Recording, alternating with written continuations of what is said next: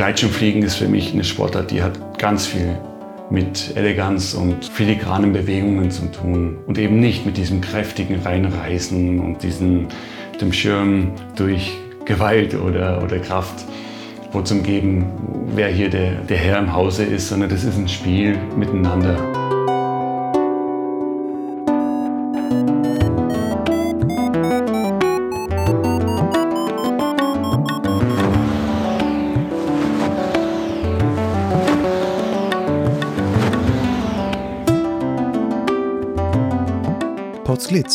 Lugleits Podcast. Geschichten aus dem Kosmos des Gleitschirmfliegens. Heute mit Achim Joos und Lucian Haas am Mikrofon. Vor fast 20 Jahren war Achim Joos so etwas wie das Aushängeschild der deutschen Gleitschirmfliegerszene. In Wettbewerben flog er schon in jungen Jahren immer vorne mit.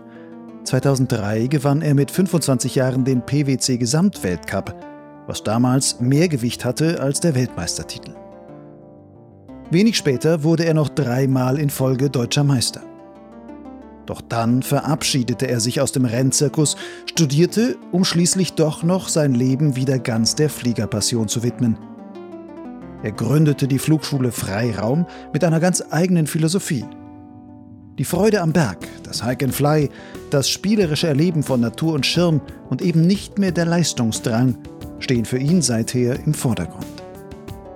In dieser Folge Nummer 64 von Potsglitz erzählt Achim Joos seine Geschichte. Wie er schon im Alter von zehn Jahren die ersten Solo-Höhenflüge machte und mit 16 an Wettbewerben teilnahm. Wie er als Gleitschirmpilot zum staatlich geförderten Spitzensportler wurde wie ihm seine Motivation für Wettbewerbe dann abhanden kam und welche Ideen und Techniken einer lust- und gefühlvollen Fliegerei er heute als Flugtrainer in den Köpfen seiner Flugschüler zu säen versucht. Wir sprechen unter anderem über Glücksmomente des Hike and Fly, effizientes Thermikfliegen, die Bedeutung einer unverkrampften Steuerhaltung und wie er zu seinem Spitznamen Big Bird kam. Wenn dir dieser Podcast gefällt, dann kannst du meine Arbeit daran auf unterschiedlichste Weise unterstützen. Du kannst helfen, Potsglitz bekannter zu machen, indem du zum Beispiel ein positives Rating in entsprechenden Audiokatalogen hinterlässt, den Podcast in sozialen Medien verlinkst oder auch im persönlichen Gespräch mit deinen Fliegerfreunden weiterempfiehlst. Darüber hinaus kannst du Potsglitz und den zugehörigen Blog Lugleits auch finanziell unterstützen. Als freier Journalist lebe ich auch von diesen Projekten. Allerdings habe ich mich bewusst gegen eine kompromittierende Finanzierung durch Werbepartner oder verdeckte Sponsoren entschieden. Stattdessen bewahre ich meine Unabhängigkeit, indem ich auf freiwillige Förderbeiträge meiner Hörer und Leser setze. Wie auch du einfach und ohne jede Verpflichtung zum Förderer werden kannst, erfährst du auf der Website von Lugleitz und zwar dort auf der Seite Fördern.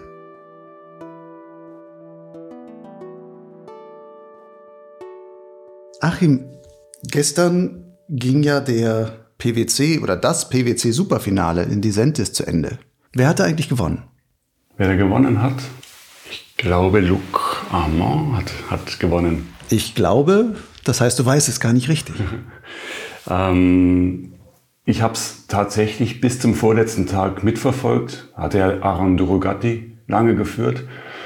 Und gestern in der Flugschule hat man unseren finalen Tag von einem Grundkurs recht viel zum Tun. Das hat sich relativ lang gezogen bis in den Abend hinein. Deswegen habe ich ehrlich gesagt noch nicht ähm, geschaut, aber mich interessiert es und ich werde es auch, auch nachholen. Aber das lag jetzt am gestrigen Tag. Aber ich weiß, dass es einen Führungswechsel gab zwischen Aaron de Rogatti und ich glaube Luc Amand. Aber ähm, ja, schauen wir das wie gesagt dann nochmal genauer an. Ja, der letzte Task ist gestern gecancelt worden und damit war Luc, der dann schon führte, mhm. ist als Führender stehen geblieben. Mhm. Das heißt aber, du verfolgst solche PwC-Sachen auch noch heute mit Interesse. Ja, also natürlich nicht mehr mit dem, mit dem gleichen ähm, Enthusiasmus wie zu Zeiten, als ich selber dabei war, verfolgt man es natürlich automatisch. Aber auch ähm, in der Zeit, in der ich noch Wettbewerbe geflogen bin, ähm, ist man natürlich mehr in der Materie drin und schaut auch Wettbewerbe, an denen man gar nicht dabei ist, um zu schauen, welche Namen, ähm, welche Flugstiltypen sind dort präsent und vorhanden. Aber mich interessiert's Und es ist ja auch so, dass man als ehemaliger Gesamtweltcup-Sieger für das Superfinale ja gesetzt ist. Also man könnte dort ja auch ohne den Qualifikationsweg daran teilnehmen. Ähm, allerdings steht das jetzt für mich weniger zur, zur, zur Diskussion, sondern mich interessiert es auch ganz klar deswegen, weil ich eine riesengroße Leidenschaft für die Sportart, aber eben auch für den Wettbewerbssport habe. Und nach wie vor ja sehr viele von den Wettbewerbspiloten, mit denen ich früher noch geflogen bin, ähm, da noch teilnehmen und auch noch sehr, sehr erfolgreich sind. Und dadurch hat man schon einen Bezug. Also wenn man sich die, ich denke, die Top 10 oder 15 anschaut, sind dort noch einige Namen. Stefan Morgenthaler, Krieger Maurer natürlich eh, ähm, Stefan Wies und noch einige weitere. Andreas Malecki, mhm. Pepe, natürlich auch immer wieder in Wettbewerben vorne vertreten, die man, die man kennt und dann identifiziert man sich natürlich auch mehr mit so einem Wettbewerb, wie wenn, ähm, wie wenn man gar niemanden kennt. Was heißt für dich verfolgen? Guckst du dann auch ins Live-Tracking rein und guckst mal, welche Linienwahl wählen die und da, ich würde da jetzt aber anders fliegen vielleicht oder also gehen da auch solche Gedanken bei dir dann durch den Kopf? Es hängt wirklich ein bisschen von der, von der Zeit ab, die ich in den jeweiligen Situationen habe. Meistens sind diese Wettbewerbe doch in der Saison, wo eben auch bei, bei mir der, oder bei uns in der Flugschule High Season ist. Dann ist das alles ein bisschen flüchtiger vom Blick. Dann ist mehr der Blick auf die ähm, Ergebnisliste. Aber natürlich schaue ich mir immer wieder auch mal Live-Trackings an, auch bei der X-Alps. Allerdings weniger, um jetzt zu bewerten, ob die Linienwahl okay ist oder nicht, denn man ist ja nicht live vor Ort und kann es ganz schwer abschätzen, wie jetzt in der jeweiligen Situation, was da die beste Strategie vom Flugweg her wäre. Deswegen, also maße ich mir das nicht an, aus der Ferne heraus darüber zum Urteilen, weil ich weiß selber aus dem, aus dem Wettbewerbsfliegen, wie situativ das unterschiedlich sein kann und dass manchmal auch ein recht unlogisch erscheinender Weg doch ganz klar der bessere ist in der jeweiligen Minute, mhm. wo die Entscheidung gefällt wird. Glaubst du denn, dass du als mit deiner Wettbewerbserfahrung, die du mitbringst, so ein Live-Tracking oder so Ergebnislisten irgendwie auch anders liest als ein Otto-Normalpilot, der einfach sagt, oh, wer steht auf Platz 1, wer, wer steht auf Platz X und sagt, sieht hinten irgendwie so ein paar Punkte und irgendwo ein komisches Streichresultat, was er nicht versteht. Also ist da schon ein ganz anderer Blick da drauf von dir? Das glaube ich schon. Also wenn man selber Wettbewerbe geflogen ist, dann hat man da ganz klar einen anderen Blick drauf. Denn der Gleitschirmszene, der Wettbewerbsszene ist es ja nie wirklich gelungen, ähm, medial rüberzubringen, was da genau abgeht. Ist auch ein schweres Thema. Wahrscheinlich ist da auch schlicht und ergreifend zu wenig Geld in der Szene drin. Der einzige Wettbewerb, wo das relativ gut gelingt, ist ja die, die, die Red Bull X-Alps, genau. Bei den Weltcups nicht wirklich durch die Social Medias können die einzelnen Piloten, die da ein ganz gutes Händchen haben und Engagement betreiben, ein bisschen Bilder rüberbringen, was ja schon mal super ist. Mhm. Aber äh, es ist wirklich schwer zum, zum Vermitteln, was auch, wie, wie hoch die Leistungsdichte in diesen Wettbewerben ist, wie taktisch geprägt solche Flüge sind. Ähm, und wenn man das natürlich mal selber miterlebt hat, dann glaube ich schon, kann man es besser nachvollziehen, was dort für Leistungen gebracht werden und dass es eben nicht immer nur dieses äh, Gebolze ist, einfach nur, dass der Schnellste ist, der einfach Kopf ausschaltet und, und Vollgas durch die Luftmassen durchbrecht, sondern dass die Faktoren taktisch fliegen, Linienwahl, mit welchen Piloten, wenn welche versuchen sich abzukapseln, bin ich bereit mitzugehen, welche, wenn die Piloten weggehen ähm, vom, oder es eine andere Linie wählen und man weiß genau, ah, die, die haben einen Flugstil, der entspricht meinem überhaupt nicht, dass man mhm. die eher ziehen lässt. Manches wird sich wahrscheinlich sogar, könnte ich mir vorstellen, dem, dem Rad, Rennradsport ähneln, vom, vom, vom Taktieren. Und da denke ich schon, dass man als Wettbewerbspilot die, die Entscheidungen besser nachvollziehen kann oder bestimmte Situationen. Unter anderem natürlich auch die unglücklichen Situationen, kurz vor der Ziellinie stehen oder auch einfach manchmal Pech gehabt zu haben. Das kennt man ja aus verschiedenen Natursportarten, Skispringen etc., dass man manchmal eben doch das notwendige Glück eher auf seiner Seite hat und manchmal läuft es eben anders. Aus deiner Erfahrung heraus, was würdest du denn schätzen, Welcher Anteil der normalen Gleitschirmpiloten interessieren sich überhaupt für solche Wettbewerbe? Ich glaube, dass es gar nicht so allzu viel interessiert. Das ist bei der X-Alps anders aufgrund der, der medialen Berichterstattung. Da sieht man ja schon einen Riesenunterschied zwischen den X-Pyrenees und, und der X-Alps. Mhm. Wenn man die Frage stellen würde, nennen wir die Top 3 der X-Pyrenees letzten Jahres, werden auch wenige die, die Antwort geben können. Wahrscheinlich selbst, also auch ich nicht. Ja, zweimal war es Kriegel, beim letzten hat er nicht teilgenommen. Ähm, ja, den Sieger hätte ich jetzt auch noch gewusst, aber dann wird beim zweiten und dritten wird schon schwieriger, das zu nennen, obwohl die auch hervorragende Leistungen gebracht haben. Und da sieht man ja auch immer, wie wichtig es ist, dass eben die, die mediale Taschenlampe eben auch auf so ein Event drauf gehalten wird. Und das ist, wie gesagt, schwierig bei, bei den klassischen Wettbewerben. Äh, also dezentrale Streckenflugwettbewerbe natürlich nochmal ganz was anderes wie Weltcups, Weltmeisterschaften oder Europameisterschaften. Und von dem her kann ich völlig nachvollziehen, dass es, dass da eher mal so flüchtig drüber geschaut wird und äh, die Namen, die dann eben häufiger mal vorne zum Finden sind, wahrscheinlich auch präsent in den Köpfen der Gleitschirmflieger sind. Aber was dort wirklich genau gemacht wird und wie, ja, wie hochkarätig sportlich diese Wettbewerbe auch sind, ist wahrscheinlich vielen gar nicht bewusst. Aber das sehe, da sehe ich weniger den Fehler in den oder die Notwendigkeit bei dem, bei, bei dem Hobbypiloten, der das als Hobby ausübt, das verstehe ich ja völlig, dass der mit seiner Fliegerei beschäftigt ist und da eben auch daran Freude haben möchte. Das ist auch richtig so. Aber generell wäre es natürlich schön, wenn, wenn dieser, dieser Transfer, was läuft da eigentlich ab, ein bisschen besser gelingen würde. Ich glaube, das, wär, das ist in der Sportart immer gut. Und da rede ich jetzt auch nicht nur von von dieser Art der Wettbewerbe, sondern auch Akrobatikwettbewerbe. Die Gleitschirmszene ist ja mittlerweile so breit gefächert und jede, jedes Disziplin hat ja ihre völlige Berechtigung. Aber durch dieses Aufgefächertsein entsteht natürlich auch eine Distanz zwischen den verschiedenen Lagern, die, glaube ich, gar nicht sein sollte beim Gleitschirmfliegen. Ich sehe da wirklich eine, eine Family, die da dahinter steht. Es ist immer gut zu wissen, was kann eine Sportart bieten, was leisten die verschiedenen äh, Disziplinen.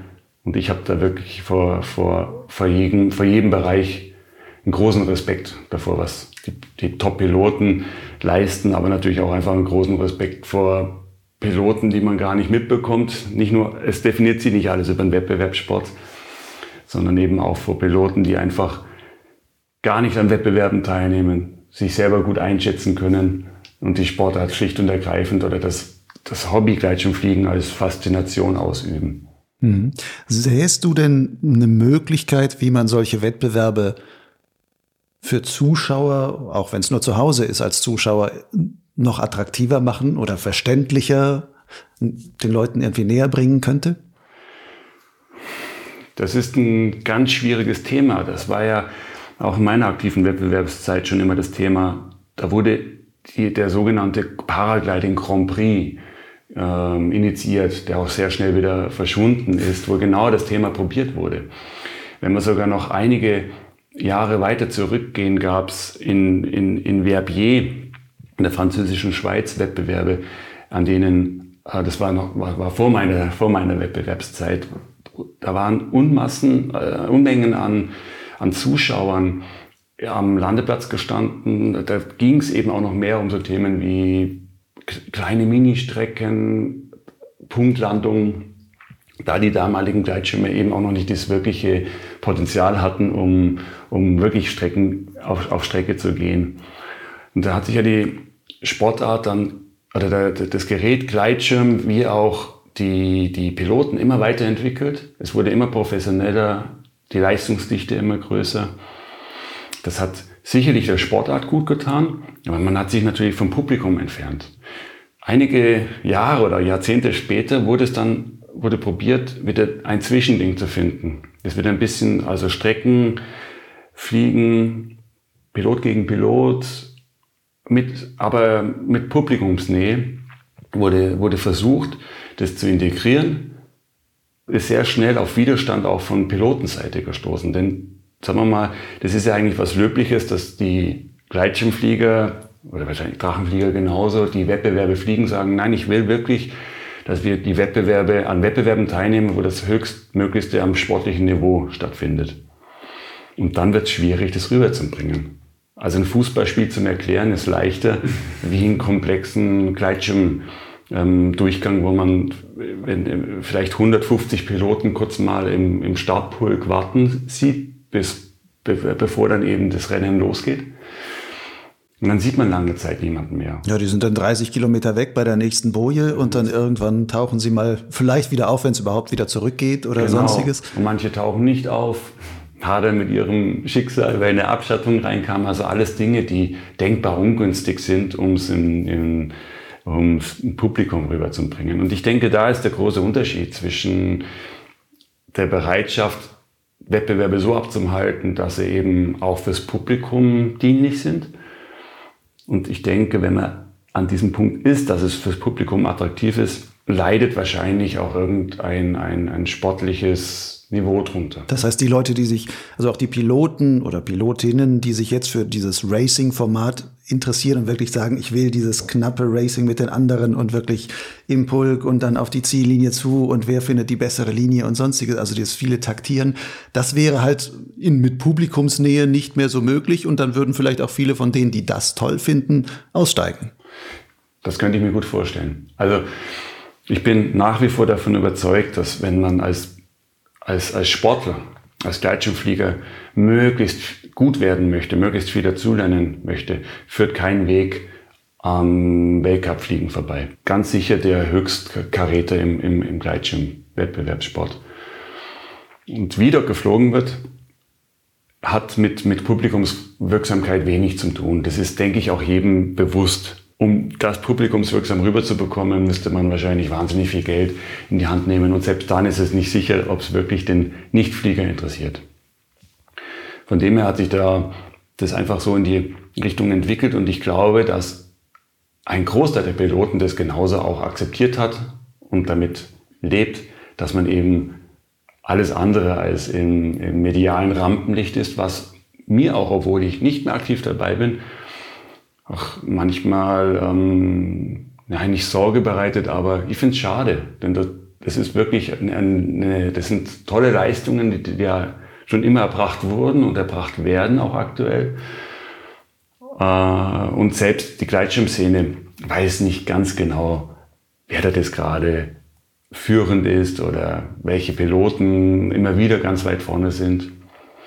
Die Problematik ist sicherlich, dass die Piloten, die sich möglichst gut oder ihr Potenzial ausschöpfen wollen, sollten oder sind schon im Weltcup drin, sollten dort eben sich auf, auf diese Plattform ganz klar blicken lassen.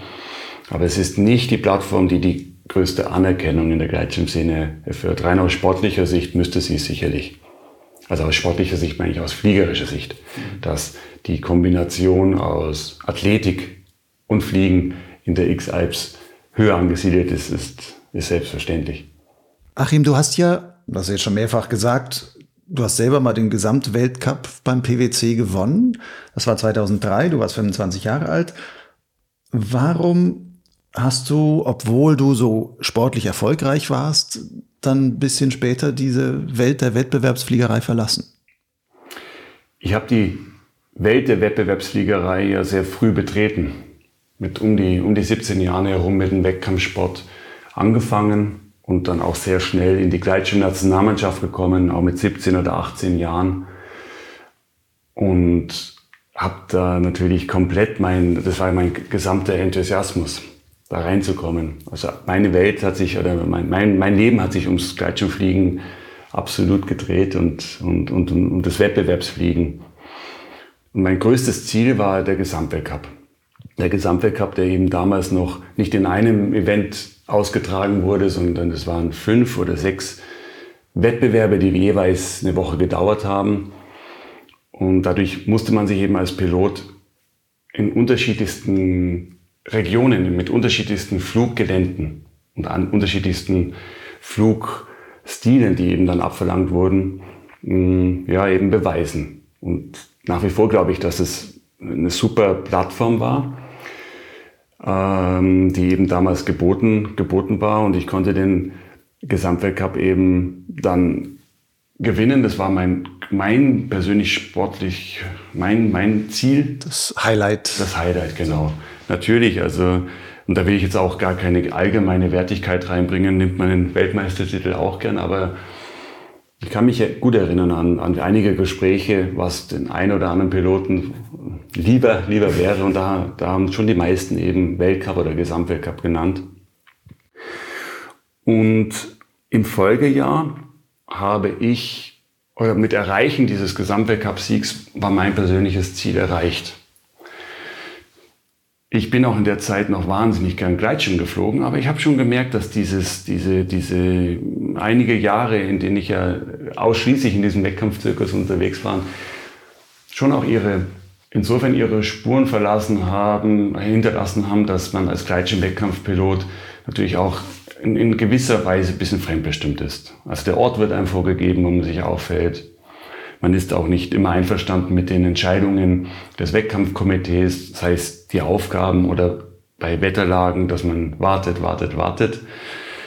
Und äh, das waren so Faktoren, die sich, da hat sich irgendwann bei mir, kam eine gewisse Resignation fast schon rein. Das hat mir keine Freude mehr gemacht. Mhm. Und zur damaligen Zeit kam schon diese Faszination sehr stark auf in mir, Hike and Fly, Biwak fliegen. Und ich habe gemerkt, mich zieht es ein bisschen mehr in die Richtung hin.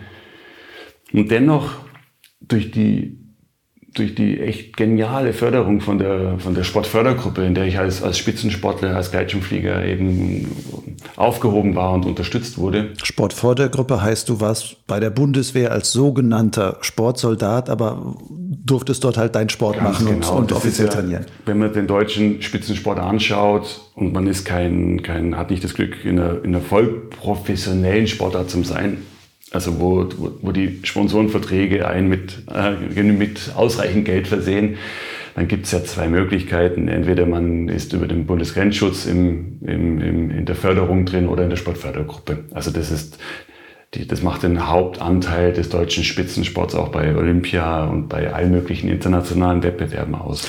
Auch wenn das jetzt ein bisschen ab, wir kommen nachher nochmal zum, zum, zum Wettbewerbsfliegen zurück. Ich will kurz einmal diesen Umweg über die Sportfördergruppe dann noch nehmen.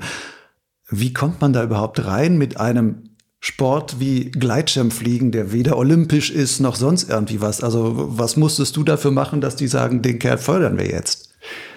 Da kam mir meine jugendliche Naivität, äh, hat sich da positiv ausgewirkt. Ich habe nämlich durch einen damaligen Wettkampfpiloten, den Bernie Koller aus dem Allgäu, gehört, dass es dieses Sportförderungssystem gibt und ich war eben genau in dem Alter, in dem man zur Bundeswehr damals ja noch musste.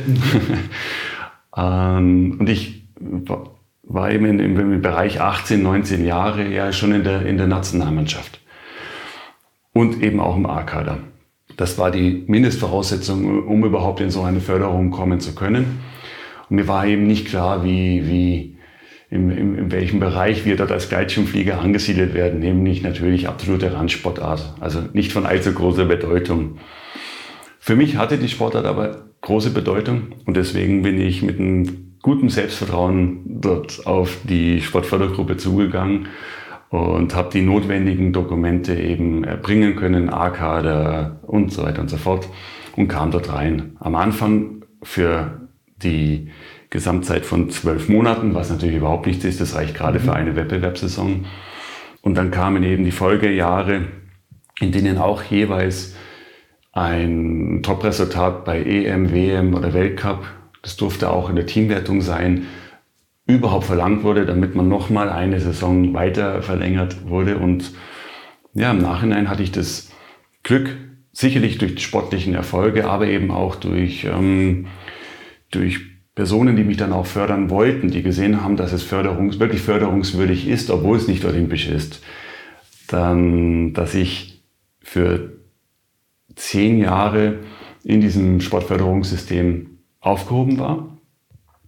Aufgehoben heißt das, du hast auch als Zeitsoldat quasi dein Geld verdient. Also die Bundeswehr hat dich im Grunde gezahlt und du durftest fliegen gehen. Genau. Ganz vereinfacht gesagt. Ganz, ganz vereinfacht gesagt ist es so, dass wenn man in der Sportfördergruppe ist, wird man als anerkannter Spitzensportler ähm, eben ein, eingestuft der Bundesrepublik Deutschland und ist dazu da, um eben die, die, ähm, ja, die, das Land auf internationaler Ebene zum Repräsentieren. Das ist jetzt mal so salopp gesagt das, das System dahinter.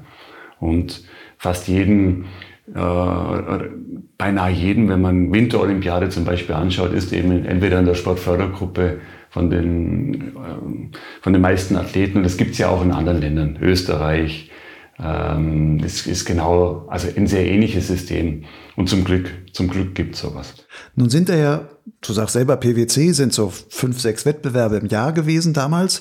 Dann hast du vielleicht wahrscheinlich noch deutsche Meisterschaft, hast ja auch viermal gewonnen, aber dann die auch geflogen und sowas. EM, da warst du mal Dritter. Das war, glaube ich, zwei Jahre vor deinem PwC-Gesamtsieg und sowas. Aber was macht man als Sportsoldat mit Sportförderung zwischendrin? Also hast du da immer quasi Freigaben, hieß geh fliegen, weil der Junge muss trainieren oder wie ging das? In der Zeit, in der ich aktiv war im Wettbewerbssport, war, waren die ganzen Wettbewerbsplattformen außer Europameisterschaft und, und Weltmeisterschaft absolut, äh, also umfangreicher wie, wie aktuell. Die deutsche Meisterschaft hat sich ja auch aus mehreren Wettbewerben ergeben. Ist dann sozusagen das Finale war dann die German Open. Aber deutscher, deutscher Meister wurde jetzt nicht der German Open Sieger damals, sondern der Sieger aus den Wettbewerben, zum Beispiel Berchtesgaden Open, Bavi Open und was es alles noch gegeben hat. Und mit dem Finale dann der German Open. Es waren, ich kann es gerade nicht aus dem, aus dem Stegreif sagen, aber immens viel Wettbewerbstage, die dort notwendig waren, wenn man den Gesamtweltcup mit, äh, geflogen hat, die deutsche Meisterschaft geflogen ist, dann noch im Jahr entweder eine Europameisterschaft oder eine Weltmeisterschaft, da kam schon wirklich viel zusammen. Und natürlich habe ich dann auch noch privat in, in, den, in den Zeiten, wo man hatte, auch noch für mich Flüge gemacht. Allerdings, ganz offen gesagt, war ich ein was das anbelangt, sicherlich auch ein, ein, ein Trainingsmuffel und bin, was das Gleitschirmfliegen anbelangt und bin mehr auf dem Rennrad gesessen, mhm. habe dort auch andere Dinge gemacht, die mir einfach Spaß gemacht haben. Da gibt's deutlich, deutlich fleißigere ähm, Piloten, was das Trainieren neben dem Wettbewerb oder auch das Streckenfliegen für sich neben dem Wettbewerb an, anbelangt. Mir hat's immer gut getan, auch mal in an, andere Dinge wie Fliegen dann, wir waren ja eigentlich ausschließlich am Fliegen durch die Wettbewerbe, andere, andere Dinge auch zu betreiben. Nun gibt es ja bei vielen anderen Sportarten, gibt es immer, ja, der, der Trainer von dem und dem und der hat dann ein tolles Trainingsprogramm für den aufgesetzt. Wie war das bei dir? Du bist einfach fliegen gegangen und hast gesagt, ich trainiere für mich oder hattest du auch irgendwie einen, der dich trotzdem da noch ein bisschen gecoacht hast? Oder musstest du zumindest auf dem Papier jemand haben, der das macht, damit das irgendwie so aussieht? Ja, also es gab damals den, über den, den DHV ja den äh, Teamchef der deutschen Nationalmannschaft, den Stefan Mast. Das, also es gab nicht nur eine Person auf dem Papier, sondern der war wirklich vor, vorhanden, aber jetzt nicht im aktiven Training involviert. Und ich habe für mich selber eben auch erkannt, für mich Privatfliegen macht, macht wenig Sinn, was das Vorankommen als, als Wettkampfpilot anbelangt. Weil es so ein ganz anderer Stil des Fliegens ist, weil du nicht sagst, ich muss so viel beschleunigen oder ich will genau. jetzt unbedingt da hinten hinfliegen, wo ich gar nicht weiß, ob ich wieder hochkomme, aber da sitzt halt der Punkt, da muss ich hin, genau. sondern dann sagst du natürlich, ich wähle natürlich die sichere Linie, damit ich hier auch weiterkomme. Ja, das ist genau auch der Unterschied zwischen dem, dem Streckenflugstil oder dem Wettbewerbsstreckenfliegen, dass natürlich, wenn man mit anderen Piloten unterwegs ist, die, ja auch, da fliegen so viele Piloten so wahnsinnig gut, da muss man schauen, dass man generell dran bleibt, ganz zu schweige davon, den auch davon zu fliegen. Das ist ähm, auf internationalem Level wirklich schwierig oder eine, eine, eine, eine große Leistung. Und ich für mich habe erkannt, das beste Training ist das Wettbewerbsfliegen. Also viel auf Wettbewerbe gehen, das ist sicherlich auch heute noch so. Also wer, wer den Weg nicht über den Wettbewerbssport geht, schöpft nicht sein volles Potenzial aus, denn man lernt nirgends das schnell, effizient ähm, fliegen wie besser wie im Wettbewerbssport. Genau. Jetzt kommen wir zurück zum PwC. Da hast du gesagt, okay, 2003 hast du gewonnen und mit diesem Sieg ist so ein bisschen, habe ich es jetzt zumindest so verstanden, ein bisschen die Obermotivation ein bisschen verloren gegangen, weil du sagst, mein Hauptziel habe ich eigentlich schon erreicht. Und dann tröpfelte das so aus. Ist es dir trotzdem schwer gefallen, eine solche Förderung quasi aufzugeben oder dich da rauszuziehen, weil du dann sagst, es war ja auch ein, vielleicht ein ganz angenehmes Leben zu sagen, ich werde finanziert und kann fliegen gehen. Das war natürlich ein angenehmes Leben. Und vor allem rückblickend hätte es kaum besser laufen können, muss man ganz klar sagen. Aber natürlich ist das in dieser Zeit auch ein, ein, ein Druck, den man verspürt, vor allem als junger Athlet. Also ich habe mit dem Wettbewerbssport aufgehört in einem Alter, in dem die meisten gerade mal anfangen, Gleitschirmwettbewerbssport zu betreiben. Und mir kam das schon auch immer als, als persönlich als viel Druck vor, um diese, diese Ergebnisse bringen zu müssen. Mhm. Die zum, zum, zum Teil fliegt man dann auch gar nicht mehr seinen authentischen Flugstil, sondern mehr einen taktischen Flugstil, um die Ergebnisse auch sicherer abrufen zu können oder, oder erbringen zu können. Denn gerade wenn man im System ist, Sportförderungssystem, in dem sich keiner mit dem Gleitschirm-Wettkampfsport aus, auskennt, dann zählen irgendwann wirklich nur noch Ergebnisse und nicht das Gespräch, oh ja, Pech gehabt mit Abschattung, das interessiert dann dort eben keinen. Bei mir war es so, dass nach meinem Gesamtweltcup-Sieg tatsächlich die Sportfördergruppe, also das System, das mich, wo ich immer also reinkommen wollte, drinbleiben wollte in der Förderung, genau an dem Zeitpunkt nach dem Gesamtweltcup-Sieg, als ich signalisiert habe, jetzt passt's, ich habe mein, mein, mein größtes Ziel erreicht. Ich glaube, ich ähm, lasse es jetzt bleiben mit dem Wettbewerbssport. Dann eben ein Angebot gemacht, hey, bleibt noch zwei Jahre dabei. Das war dann, ich denke, wir reden von zehn Jahren. Vom, also bleibt noch insgesamt weitere zwei Jahre, zwei Jahre dabei im Wettbewerbssport. Und dann ähm, werde ich auch noch unterstützt nach der aktiven Zeit, um eben mein, mein Studium anfangen zu können. Und das kam mir in dem Moment schlüssig vor. Also mit dem Wettbewerbssport aufzuhören, um dann eben zu, zu studieren. Gut, und wie es so ist, dann kann man natürlich selbst in seinem Gehirn rumschrauben und, und die Motivation auch wieder ähm, meinen auf Vordermann bringen zu können. Aber wenn Motivation nicht wirklich aus dem tiefsten Inneren herauskommt, dann ist es eben auch ein bisschen gekünstelt. So war es bei mir wirklich. Ich habe mich dann motiviert im Folgejahr mit dem, diesem Gesamtweltcup-Sieg.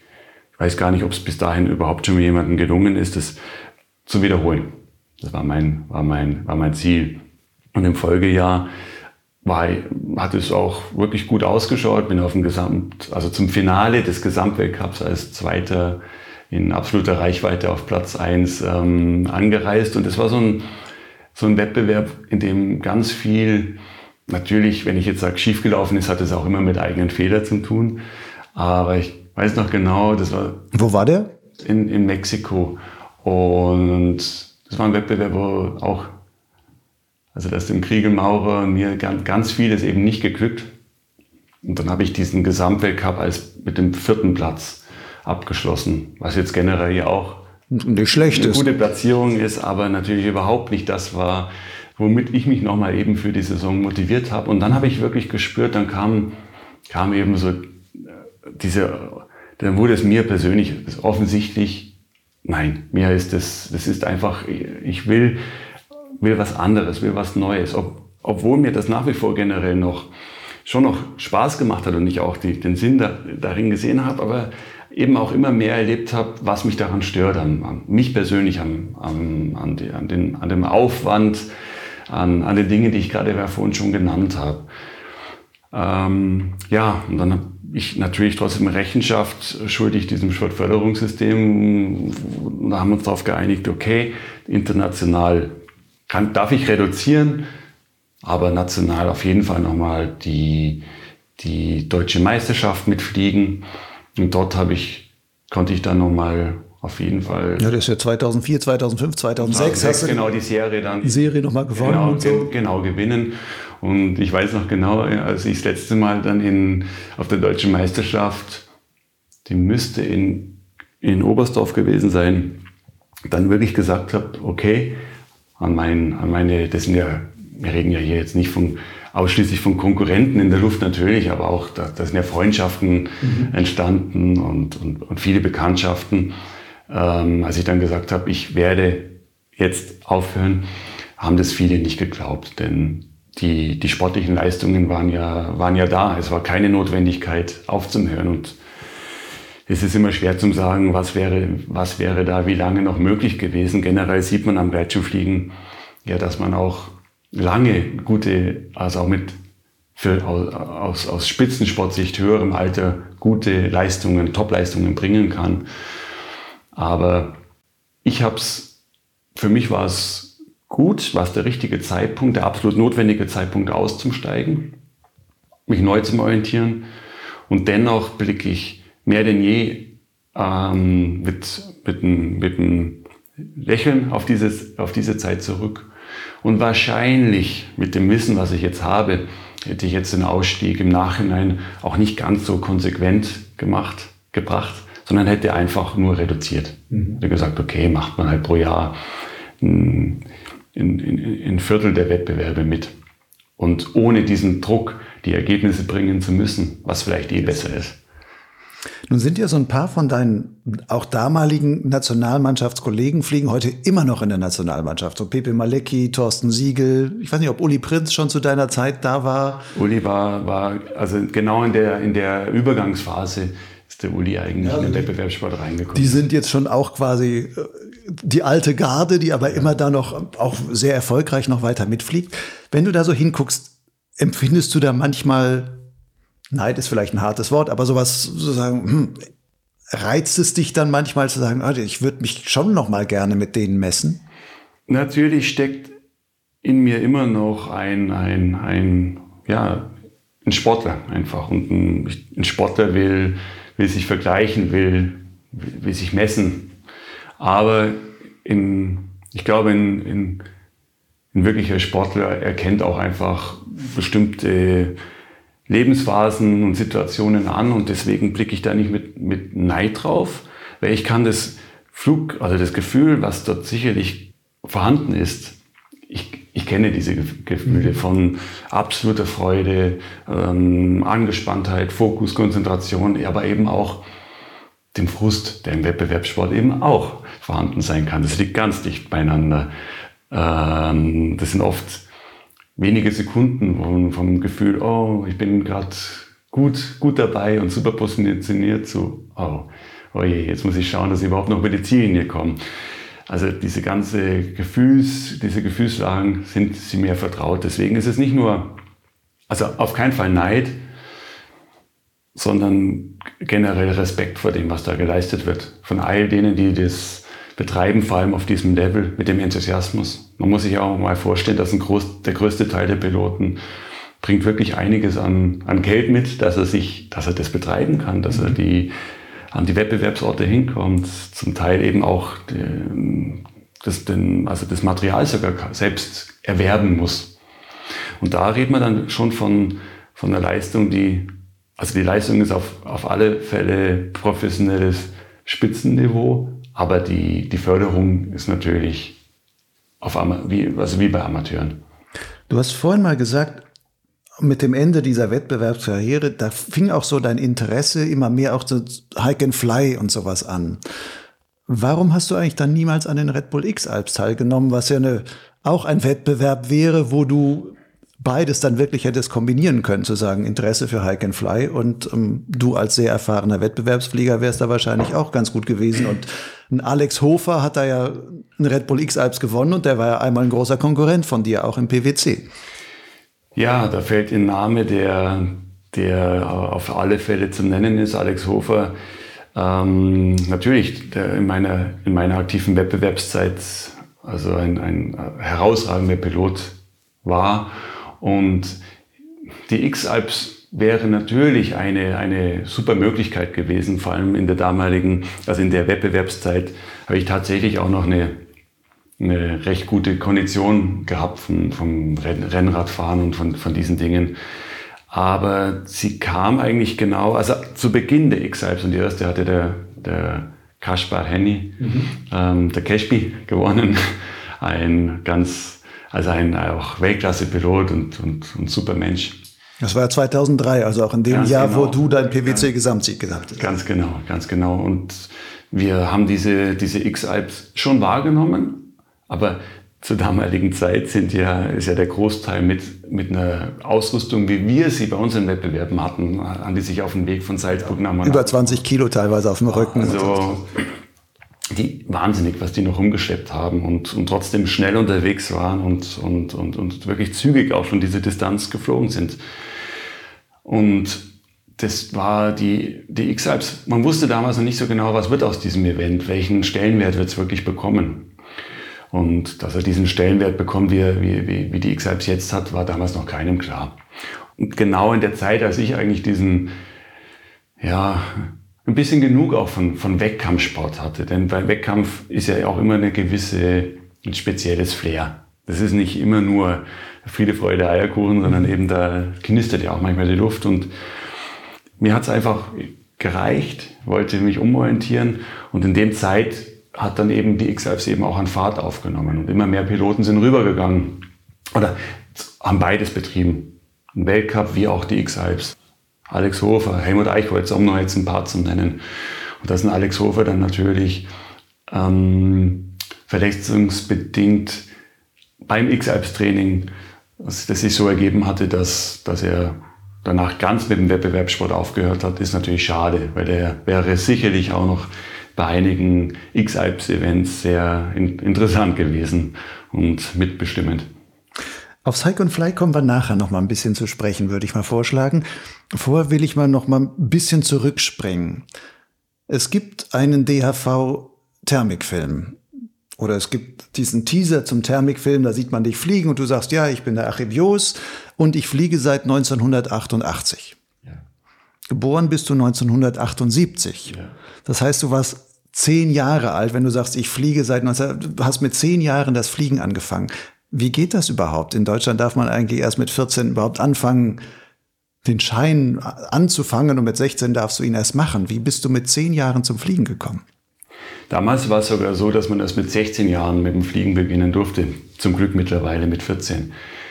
Und mein, mein Vater ähm, hat 1987 mit dem Gleitschirmfliegen an, angefangen. Also war wirklich so ganz am Anfang, mhm. als es in, in Deutschland losging die Franzosen 86, 85, 86 mit wirklich eigentlich mehr Fallschirmgeräten und mit kaum besseren Geräten kamen die, kamen die Sportgeräte so 87 nach Deutschland rüber.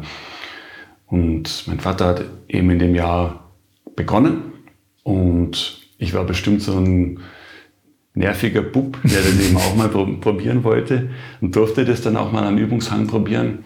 Habe mich, glaube ich, auch eben gar nicht, gar nicht schlecht angestellt und ich weiß nicht, ob es dann mehr so wie so eine Mutprobe auch von meinem Vater war, aber er hat mich dann sehr schnell, also da war ich zehneinhalb Jahre alt, in, in, in Andesbuch damals, ähm, vom Berg fliegen lassen.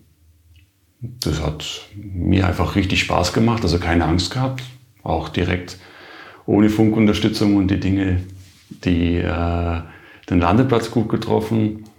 Dann kam nochmal ein, ein, Flug, ein selbst, komplett selbstständiger Flug in, im, im Montafon vom Hochjoch Schruns. Mhm. Ja, und dann hatte, denke ich, mein Vater das Problem, dass, also die Mutprobe ist gelungen, aber er... Wie kriegt er dich jetzt am Boden gehalten? Genau, so? genau, genau. Und das, also ich bin jetzt natürlich in dem Alter dann jetzt nicht mit einer, mit einer Regelmäßigkeit zum Fliegen gekommen. Das war immer so ein, darf ich mal wieder, ähm, aber im, im Alt, also mich hat die Sportart einfach komplett fasziniert. Das heißt, damals bist du aber aus rechtlicher Sicht immer oder dein Vater hat dich immer schwarz fliegen lassen. Ja, genau, das war wirklich illegal.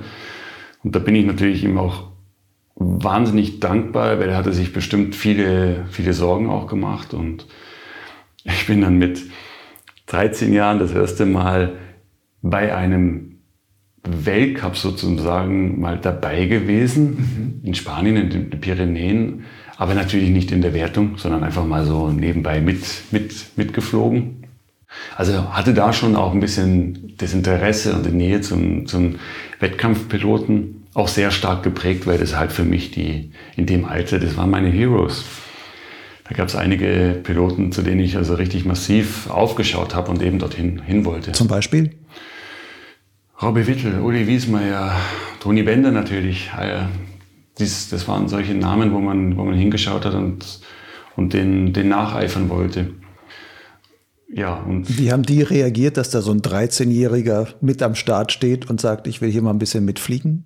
Haben die dich irgendwie auch unter ihre Fittiche genommen so oder haben die dich nur belächelt? Wie hast du dich als Kind da gefühlt? Da gab es natürlich ganz, ganz unterschiedliche Typen. Und ich kann das schon nachvollziehen aus heutiger Sicht, wenn da so ein, so ein, so ein Pimpf ähm, daherkommt, dass man dem das vielleicht gar nicht am Anfang beachtet oder vielleicht auch gar nicht gut findet. Dass, dass so, dass ein, ein, ein vielleicht men, ja, von, von, von, vom Mentalen muss man auch eine gewisse Reife einfach für die, für die Sache haben. Und, aber es gab eben auch Leute, die das gefördert haben und da auch unterstützt haben. Jetzt zum Beispiel Toni Bender, weiß ich noch ganz genau, der hat eben nie, ähm, als ich dann auch peu à peu besser wurde und man gemerkt hat, oh, jetzt geht es dann doch in den Bereich der, des Generationenwechsels sogar. Mhm ähm, hatte ich nie das Gefühl bei, bei manchen Piloten, wie, wie beim Toni Bender, dass dort ge, gesperrt wird, sondern der, da wurde wirklich, ähm, wurden Tipps gegeben und einfach wohlwollend auch drauf, drauf geschaut. Und hatte dich dein, also ist dein Vater dort auch mitgeflogen und hat dich deswegen mitgenommen oder wie Nein. bist du mit 13 zum PwC oder dann da nach Spanien gekommen? Da haben mich ähm, andere, andere Teilnehmer mitgenommen das hat sicherlich damals noch mit meinem Vater mit organisiert, dass ich mit, mitfahren konnte.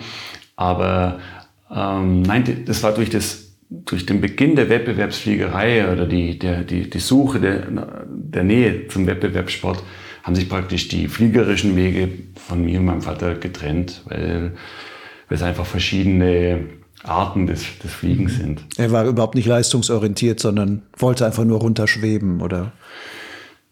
Am Anfang war ja, war ja die Leistungsorientiertheit im Gleitschirmfliegen dadurch geprägt, dass wenn man mal eine halbe Stunde mit dem Gleitschirm sich halten konnte, war das ja schon der Wahnsinn. Das wurde gefeiert. Oder die erste Startplatzüberhöhung. Mhm. Aber durch die rasante Entwicklung kam dann eben das Streckenfliegen. Und das Streckenfliegen auf Zeit gegeneinander. Und ab dem Zeitpunkt haben sich eigentlich so diese, denke ich, hat sich der Spitzensport vom, vom Breitensport abgekapselt. Nun hast du jetzt gerade gesagt, als Kind hat man vielleicht noch nicht so die geistige Reife. Also wahrscheinlich auch so überhaupt das Gefühl für das Risiko, was man da gerade eingeht und sowas. Wie weit würdest du sagen, hattest du das damals schon oder inwieweit war es blauäugig von deinem Vater, dich da eigentlich schon in die Luft zu lassen? Also in die Luft zu lassen, denke ich, war überhaupt nicht blauäugig, denn ich hatte wahnsinnig viel Zeit verbracht mit dem Thema Groundhandling und konnte dadurch sehr viel an an Sicherheit mit dem Gleitschirm erwerben. Und ich denke, das war auch übrigens der Grund, also meine Spielerei als, als Kind mit dem Schirm am Boden, stundenlang Groundhandling, ist, denke ich, der Grund, warum ich im, ich habe im Wettbewerbssport oder überhaupt noch nie im Gleitschirm, im, beim Gleitschirmfliegen einen Unfall gehabt, mhm. noch nie einen Rettungsschirm werfen müssen und kann mich nicht an einen größeren nennenswerten Klapp erinnern. Und ich denke, das ist. In deiner gesamten Fliegerkarriere. In der gesamten Fliegerzeit, auch im Wettbewerbssport. Und ich glaube, das, ist, das ist mein Glück, dass ich so früh mit, mich mit dem Gleitschirm vertraut machen konnte, mit dem, mit dem Handling auf spielerische Art und Weise. Und dass das Fliegen eigentlich, das Fliegen erst später dazu kam oder den Stellenwert bekommen hatte. Also das wirklich in der Luft zu sein. Das heißt, du hast das Fliegen auch nur im Grunde als Körpergefühl gelernt und nicht vom Kopf her, was passiert, was muss ich denn da machen, sondern du hast es eigentlich für dich, so wie man laufen lernt. Wahrscheinlich hast du fliegen gelernt, dass man da irgendwo zieht und feststellt, so kommt er besser, so kommt er schlechter, ach, dann passiert das und irgendwie geht das so ins Körpergefühl mit über. Genau, das ist so entstanden in der Zeit, in der Groundhandling ja überhaupt noch nicht so richtig Thema war. Ist ja, ich will nicht sagen belächelt worden, aber nicht groß, groß angeschaut worden. Zum Glück hat das Thema mittlerweile einen sehr hohen Stellenwert. Und ja, dadurch habe ich von, von der Schirmbeherrschung sehr früh im Wettbewerbssport eine, eine große Sicherheit gehabt. Aber natürlich am Anfang auch wahnsinnig viele Leichtsinnsfehler gemacht und, und taktisch. Und das ist der Punkt, wo ich vorhin meinte, auch mit dem Mentalen, dass man ähm, das nötige Selbstvertrauen hat, aber auch eben genau weiß, wo, wo auch, wo es wieder notwendig ist, Geschwindigkeit ein bisschen zum Reduzieren, das braucht. Das braucht beim Gleitschirmfliegen allgemein. Das ist eine Erfahrungssportart. Das ist auch der Grund, warum viele Piloten so lange so, wahnsinnig gute Leistung bringen können. Und von dem her habe ich auch durch den Lernprozess durch müssen, wie jeder am Anfang. Das hat dann, ja, so richtig mit dem Wettbewerbsfliegen ging es ja bei mir los mit dem 16. Lebensjahr dann, dann oder 17. Warst du überhaupt noch mal richtig in der Flugschule? Du ja. konntest ja schon alles. Ja, ich war tatsächlich in der Flugschule und der, der DRV hat mich insofern damals eben unterstützt, dass ich den, mit dem A-Schein auch gleich den B-Schein machen durfte, weil die wollten ja auch, dass ich in den Wettbewerb, ähm, dass ich, dass ich mhm. an, an den Wettbewerben teilnehmen darf. Und das war ein super Entgegenkommen damals, aber ich war tatsächlich in der Flugschule, habe tatsächlich meine Scheine und Prüfungen auch ganz normal machen ähm, müssen. Und ja, also ich kenne den, den, den Werdegang in der Flugschule eben auch wahrhaftig als Schüler, ja, als Teilnehmer. Nun gibt es ja von der Ausbildung her, wenn man sich so guckt, in den Alpen ist es, glaube ich, noch ein bisschen anders. Ich komme jetzt aus Bonn und wenn ich so gucke, was für Leute lernen in unserer Region das Gleitschirmfliegen, die sind ganz häufig 40, wenn nicht sogar 50 plus. Dann wäre das aber eigentlich ein vollkommen falsches Alter, um das zu lernen. Klar kann man es lernen, aber dieses sehr gefühlvolle Fliegen wird wahrscheinlich sehr, sehr schwierig sein, es in diesem Alter noch zu entwickeln. Wie siehst du das? Das Alter, das du gerade genannt hast, ist sicherlich das äh, Hauptalter vom Gleitschirmfliegern. Ich sage mal grob 40 bis 60. Das ist auch jetzt bei, bei mir in der Gleitschirmschule das, das Hauptalter. Und ich glaube fest daran, dass Gleitschirmfliegen in, in allen Altersklassen gut gelernt werden kann. Natürlich kann sich ein Jüngerer unter 20 immer leichter tun, in, schneller zum Lernen. Mhm. Aber auch das ist nicht immer, immer, immer gesetzt, denn Gleitschirmfliegen hat gerade im, in, in dem Bereich des Erlernens wahnsinnig viel mit Verständnis einerseits zu tun, also eine, und, und auch eine Erfahrung, die sich erst mit der Zeit ergibt, aber auch sehr viel mit Körpersprache und der Bereich, wie zum Beispiel mit wie viel Kraft gehe ich beim Gleitschirmfliegen an, an, an die Brems- und Steuerleinen heran, wie, wie steuere ich den Gleitschirm von, von der ganzen Körperbewegung. Dem wird, glaube ich, noch nicht genügend Aufmerksamkeit geschenkt. Also bei meinen Teilnehmern, wenn der Wind mal ein bisschen schöner weht und, und ich die Möglichkeit habe, wenn die den Schirm über sich haben, in, in der Stabilisierungsphase, mhm. beim Groundhandeln, dann merkt man mal, wie, mit wie viel Kraft und zu viel Kraft fast alle Gleitschirmflieger, auch schon die A-Schein- und B-Schein-Piloten mit ihrem Gleitschirm hantieren. Zu, zu krampfige Arme, zu, krampfige, zu krampfiger Schulterbereich und dadurch wird eben in, in, in Schirm ähm, oft zu zu dynamisch gesteuert oder ja, ich, ich, ich nenne es oft ein bisschen diese Roboterbewegungen oder man spürt den Gleitschirm auch gar nicht so, wie man ihn spüren könnte. Wenn dann jemand eben im Bereich der Schulung oder im Bereich von, von Personal Trainings da, da wirklich an, die, an den Piloten, an die Pilotin ran, äh, rankommt und, und dort eben ganz individuell sagen kann, zu, zur Körpersprache, zur Körperhaltung, hey, versuch dich mal eher so und so hinzustellen, dann passieren bestimmte Abläufe gar nicht mehr, die Unruhe reinbringen, dann ist schon mal wahnsinnig viel getan. Und da habe ich die Erfahrung gemacht, ist es eigentlich nicht so wichtig, welches Alter man hat, ob man jetzt 30 oder 60 ist, sondern das ist wichtiger, sich auf seinen Trainer, ich sage mittlerweile auch nur noch eher ähm, aus der Gewohnheit Fluglehrer zu uns, aber wir sind eigentlich eher Trainer. Mhm. Ähm, dort ist es einfach wichtig, sich aufeinander einzulassen und, und die Philosophie des Fliegens, die ein bestimmter Trainer hat, auch die annehmen zu können. Oder wenn man sie nicht annehmen kann, sich jemanden zu suchen, dessen Philosophie einem, einem mehr gefällt. Was ist für dich der Unterschied zwischen Lehrer und Trainer? Ich glaube, dass ein Lehrer mehr die DHV oder in anderen Ländern, Österreich und Schweiz heißen sie natürlich anders, die Verbände, aber eben die Lehrmeinung rüber, rüberbringt und den Schüler prüfungsreif ähm, ausbildet. Und das ist auch notwendig, das mach, machen wir ja auch, mache auch ich. Aber das allein reicht nicht. Also man muss schon spätestens bei den Fortbildungen, aber im Idealfall schon davor, in der Ausbildung, am allerbesten im Grundkurs auf individuelle Muster hinweisen. Zu erkennen, wenn, wenn die Armhaltung mit, äh, in, wenn in die Richtung, wo die Arme von den Tragegurten wegziehen, weiter gesteuert wird und man geht nicht dran, dann wird der Pilot spätestens beim Thermikfliegen damit Schwierigkeiten haben. Und da, da ranzugehen, ein individuelles Muster zu erkennen und Tipps zu geben. Hey, bei dir ist es am besten, wenn du die Arme mit den Steuerleinen in den Händen auf die und die Position nimmst. Da löst man sich häufig von der, von der reinen Lehrmeinung. Und dann, glaube ich, ist man der Trainer. Also reine Lehrmeinung wäre zum Beispiel, wenn man sagt, du musst Schulter hoch anbremsen aber je nachdem, wie groß jemand gewachsen ist, beispielsweise sind natürlich die Schultern schon auf jeder, auf unterschiedlichen Höhen im Verhältnis zum Schirm zum Beispiel. Und dann, dass man sagen, diese Lehrmeinung Schulter hoch stimmt an der Stelle nicht, sondern du würdest dann sagen, du gehst auf jeden individuell ein und sagst, bei dir ist die Schulter auf Brusthöhe und bei dir ist sie auf Kinnhöhe oder sonst irgendwie was. Ja, und, und es ist natürlich auch so, dass, dass, wie du schon ansprichst, jeder hat einen, einen unterschiedlichen Körperbau und, und da ist es gut, die Lehrmeinung zu verfolgen die hat auch absolut ihre Berechtigung, aber eben auch noch individueller anzusetzen. Mit Faktoren, wie du sie gerade genannt hast.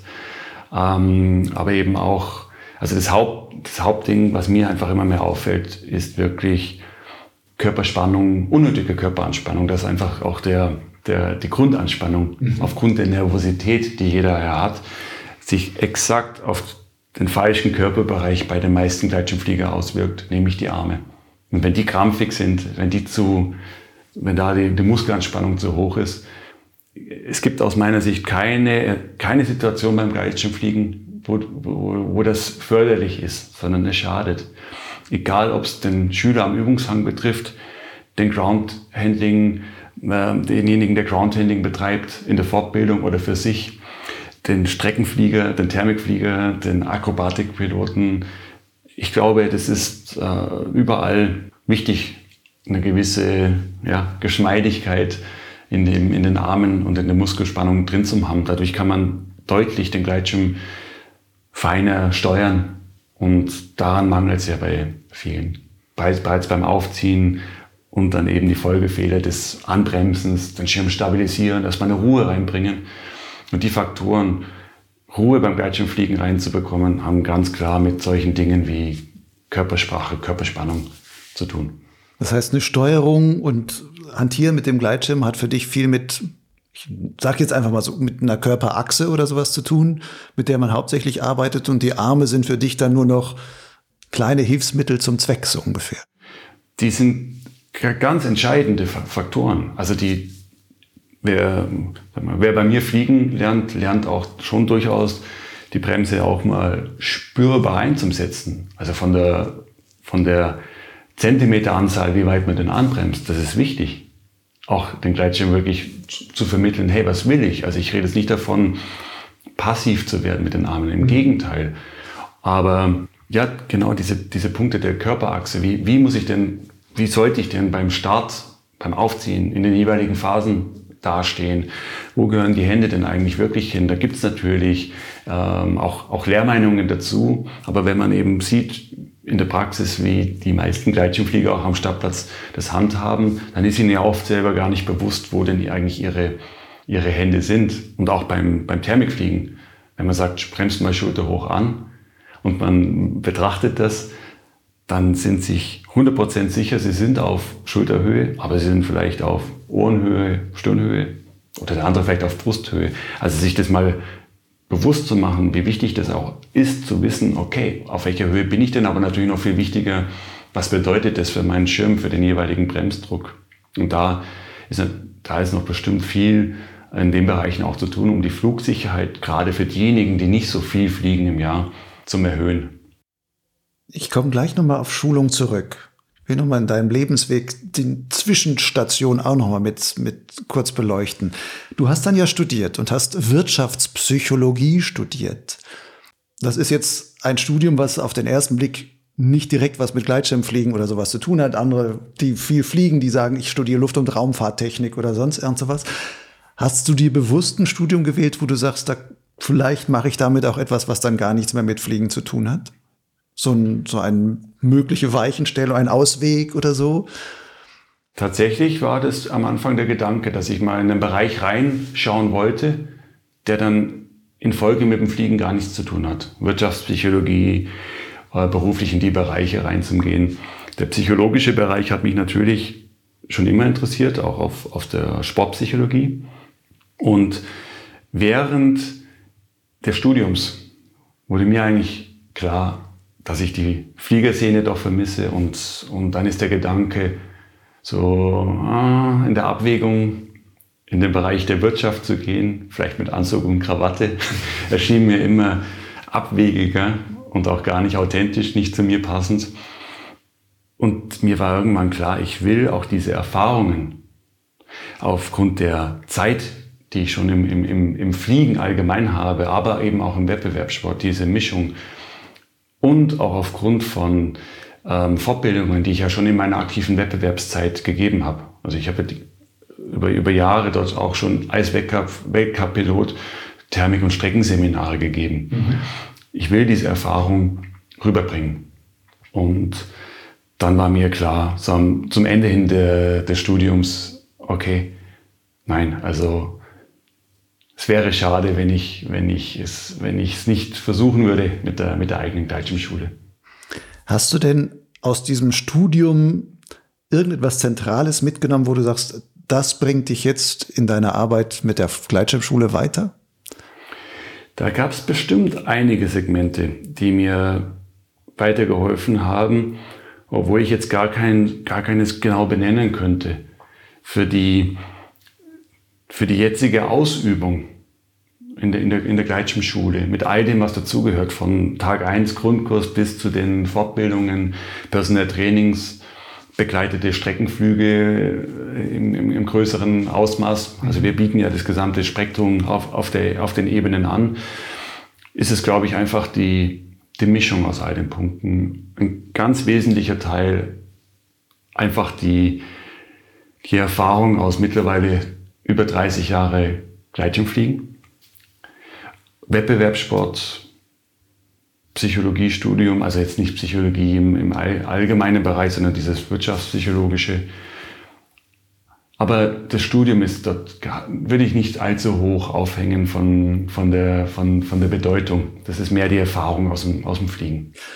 Nun kommt in Wirtschaftspsychologie dieses Wort Psychologie drin vor und du hast gerade schon Psychologe gesagt. Inwieweit muss ein, wie du es nennst, ein Gleitschirmtrainer auch Psychologe sein?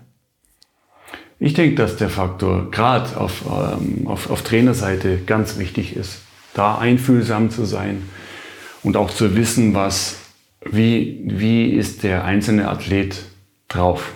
Was braucht er? Was braucht er für eine Ansprache? Ist es mehr derjenige, den man in Ruhe lassen muss in bestimmten Momenten?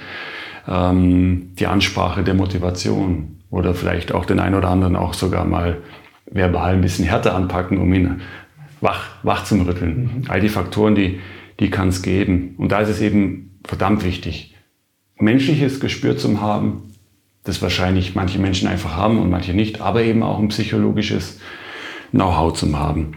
Und dann glaube ich, kann man dem Athleten, dem Sportler eben auch Dinge mitgeben, die ihm im, im Leben allgemein was bringen, aber natürlich auch in entscheidenden Situationen, die taktisch geprägt sind. Und wenn man sich aus dem Stress heraus, aus einem Stressempfinden heraus entscheidet, trifft man eben selten die, die, die guten Entscheidungen. Und dort in, mental in Bereiche zu kommen, eine gewisse Abklärt, Abgeklärtheit zu haben, eine Nüchternheit, Zielstrebigkeit, bringt natürlich wahnsinnig viel. Das sieht man ja auch am, am Kriege mit seinem Trainer oder Supporter. Mhm. In dem Bereich wird er sicherlich nicht nur auf, auf organisatorische Dinge hin sehr gut miteinander gearbeitet, sondern eben auch auf der mentalen Ebene. Nun machst du ja noch klassische Gleitschirmkurse, wo du so Gruppen hast. Da hast du dann vielleicht zehn verschiedene Charaktere, mit denen du immer dealen musst, die aber ungefähr dasselbe machen sollen.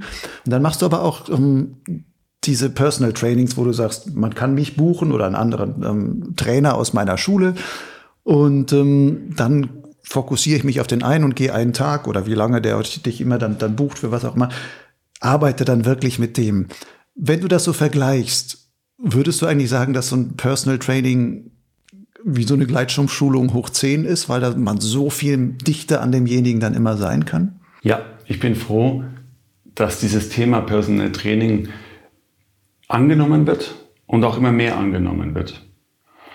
Es gibt keine sinnvollere Variante, um möglichst schnell in den jeweiligen Bereichen sicher zu werden, wenn der Punkt, den ich vorhin genannt habe, stimmig ist. Nämlich, man findet einen Weg zueinander, um von, von, von, vom Flugstil her, von den, von den Punkten sich aufeinander einlassen zu können. Ähm, bei mir jetzt zum Beispiel ist es so, dass ich eben aus meiner Sicht, das ist ja nur meine, mein, mein Blickwinkel, erkennen kann, woran es liegt, dass bei jemandem das mit dem Rückwärtsaufziehen eben nicht so klappt oder das Thermikfliegen nicht so klappt oder die taktischen Entscheidungen beim Streckenfliegen. Und ich kann aus meiner Sicht eben die Punkte rüberbringen, was der oder diejenige machen kann, trainieren kann, um sehr schnell Erfolgserlebnisse zu bekommen oder eben sicherheitsrelevante Dinge realisieren zu können. Dass der Schirm nicht mehr so überschießt beim Starten, das sind ja oft ganz, ganz ähm, bodenständige Themen. Mhm. Und das ist wirklich toll zum Sehen, was da innerhalb kürzester Zeit weitergeht. Und das ist in der, in der Natur der Sache, dass wenn man zehn Personen, Teilnehmer betreut, weniger Zeit für den Einzelnen hat, wie im 1 zu 1 Training. Und ich kann das nur jedem empfehlen, der, wenn, wenn man fliegerisch merkt, man will vorankommen und hat auch ganz konkrete Themen, da von jemandem drüber schauen zu lassen, der einem sehr konkret sagen kann, das sind die und die Aspekte. Und das ist dann auch bei einem guten Personal Training, aus meiner Sicht guten Training, keine Hülle und Fülle an Informationen, sondern ganz konkreter Hinweis, diese Bewegung gerade leitet das ein und deswegen passiert im zwei Sekunden später bei deinem Schirm das. Und dann kommt man super weiter. Dann kann man nämlich an, am Ursprung ansetzen und merkt auf einmal, dass Folgethemen, die man hatte, sind auf einmal weg. Mhm. Und da, gerade bei Themen wie jetzt zum Beispiel Groundhandling, rückwärts aufziehen, da ergeben sich oft in zwei, drei Stunden schon wahnsinnig tolle Dinge. Beim Thermikfliegen auch. Streckenfliegen ist natürlich ein bisschen komplexer oft, was das anbelangt, aber auch dort sieht man eben ganz häufig taktische Dinge, an denen man Piloten ganz klar Tipps geben kann, wo man erkennt, okay, aufgrund dieser, dieses dort zu zögerlichen Fliegens oder dort zu, zu schnellen Fliegens in der Wiederholung erkennt man auch dort Muster, wo man jemanden mal an die Hand nehmen kann und sagen kann, hey, versuch's mal so.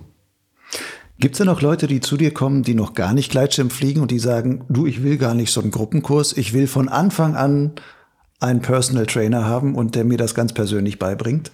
Und machen die Leute dann auch am Anfang auch entsprechend schnellere Fortschritte oder zeigt sich dann auch, dass gerade so Gruppe, wo man sagt, es zieht sich vielleicht von der Zeit auch hin, dass aber auch manchmal braucht ja das Hirn auch um Körper und Hirn die ganzen Bewegungen übereinander zu bringen, braucht es ja auch eine Zeit, um das zu lernen und dass sich das irgendwie setzt im Gehirn. Wie ist da deine Erfahrung? Am Anfang, also es gibt tatsächlich Anfragen in dem Bereich. Und wir hatten auch schon eben Teilnehmer, die das genauso gemacht haben zu Beginn, mitten im Personal Training. Und natürlich ist es super, wenn man von Anfang an im 1 zu 1 drüber schauen kann Wobei ich glaube, ein, ein guter Grundkurs reicht schon mal zu Beginn völlig, um Grundmuster zu erkennen. Ein, ein, guter Trainer kann erkennen, aha, hier haben wir, geht es in die Richtung, hier geht es in die Richtung und versucht es auch im Grundkurs schon zu benennen. Und dann wäre der richtige Zeitpunkt, dass man merkt, okay, dass man es ja auch anspricht, wenn jetzt schon jemand im Personal Training für diese Punkte und Muster zum Erkennen war, Armhaltungsthema etc., dann nochmal einen halben Tag oder zwei Stunden miteinander zum Trainieren. Das wäre ein guter Zeitpunkt. Aber eine 1 zu 1 Schulung von Anfang an ist nicht unbedingt notwendig. Also einfach mal loslegen, sich kennenlernen am Hang und dann nachjustieren ist völlig in Ordnung. Aber nicht zu lang warten. Also wie immer, wenn man sich mal was angewöhnt hat, ist es doppelt und dreifach so schwer, die Fehlerquellen wieder auszumerzen. Das heißt, das Ideale wäre, man macht einen Grundkurs, dann macht man einmal einen Fehlerausmerzkurs als Personal Training und sagt, und jetzt kann ich weitergehen. Ja, also so in dem Bereich Grundkurs oder im Bereich der Höhenschulung oder knapp nach der A-Lizenz wäre das echt gut. Mhm. Es ist ja bekannt, dass ganz viele Flieger ihr höchstes Niveau mit Erwerb des A-Scheins haben am Tag der Prüfung. Und es ist eigentlich jedem, denke ich, völlig klar, dass das nicht reicht. Das reicht nicht. Also es ist nur eine Lizenz, mit der man legal zum Fliegen gehen darf, aber man muss ganz klar weiter trainieren. Das ist sich jeder, jeder Pilot, jede Pilotin schuldig, immer wieder mal drüber schauen zu lassen. Und im Idealfall von Leuten, die es wirklich auch erkennen können. Die nicht nur der Meinung sind, dass es können, sondern die da ähm, Punkt eins immer sicherheitsrelevante Dinge erkennen können. Das ist, steht für mich zuvorderst.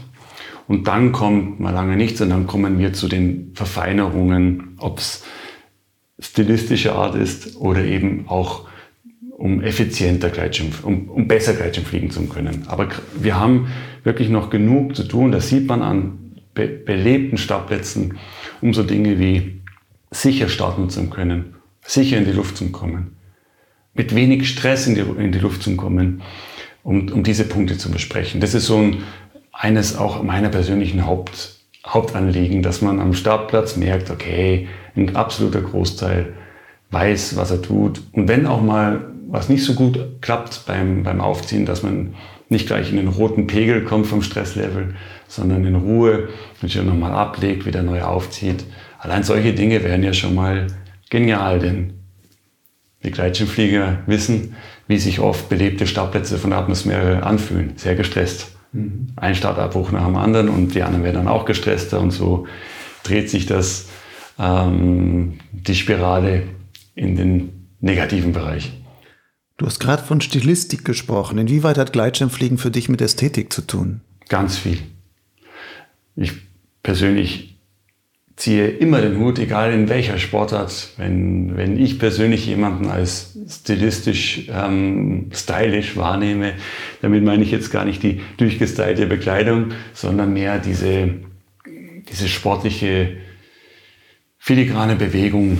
Und Gleitschirmfliegen ist für mich eine Sportart, die hat ganz viel mit Eleganz und, und filigranen Bewegungen zu tun und eben nicht mit diesem kräftigen Reinreißen und diesem dem Schirm durch Gewalt oder, oder Kraft ähm, vorzugeben, wer hier der, der, der Herr im Hause ist, sondern das ist ein Spiel miteinander, eine, eine im Idealfall eine Einheit. Der Gleitschirm mit dem Pilot, der Pilot spürt, was der, der der Schirm für eine Luftmasse ankündigt und, und der, der Schirm oben drüber weiß auch, was der Pilot von ihm möchte.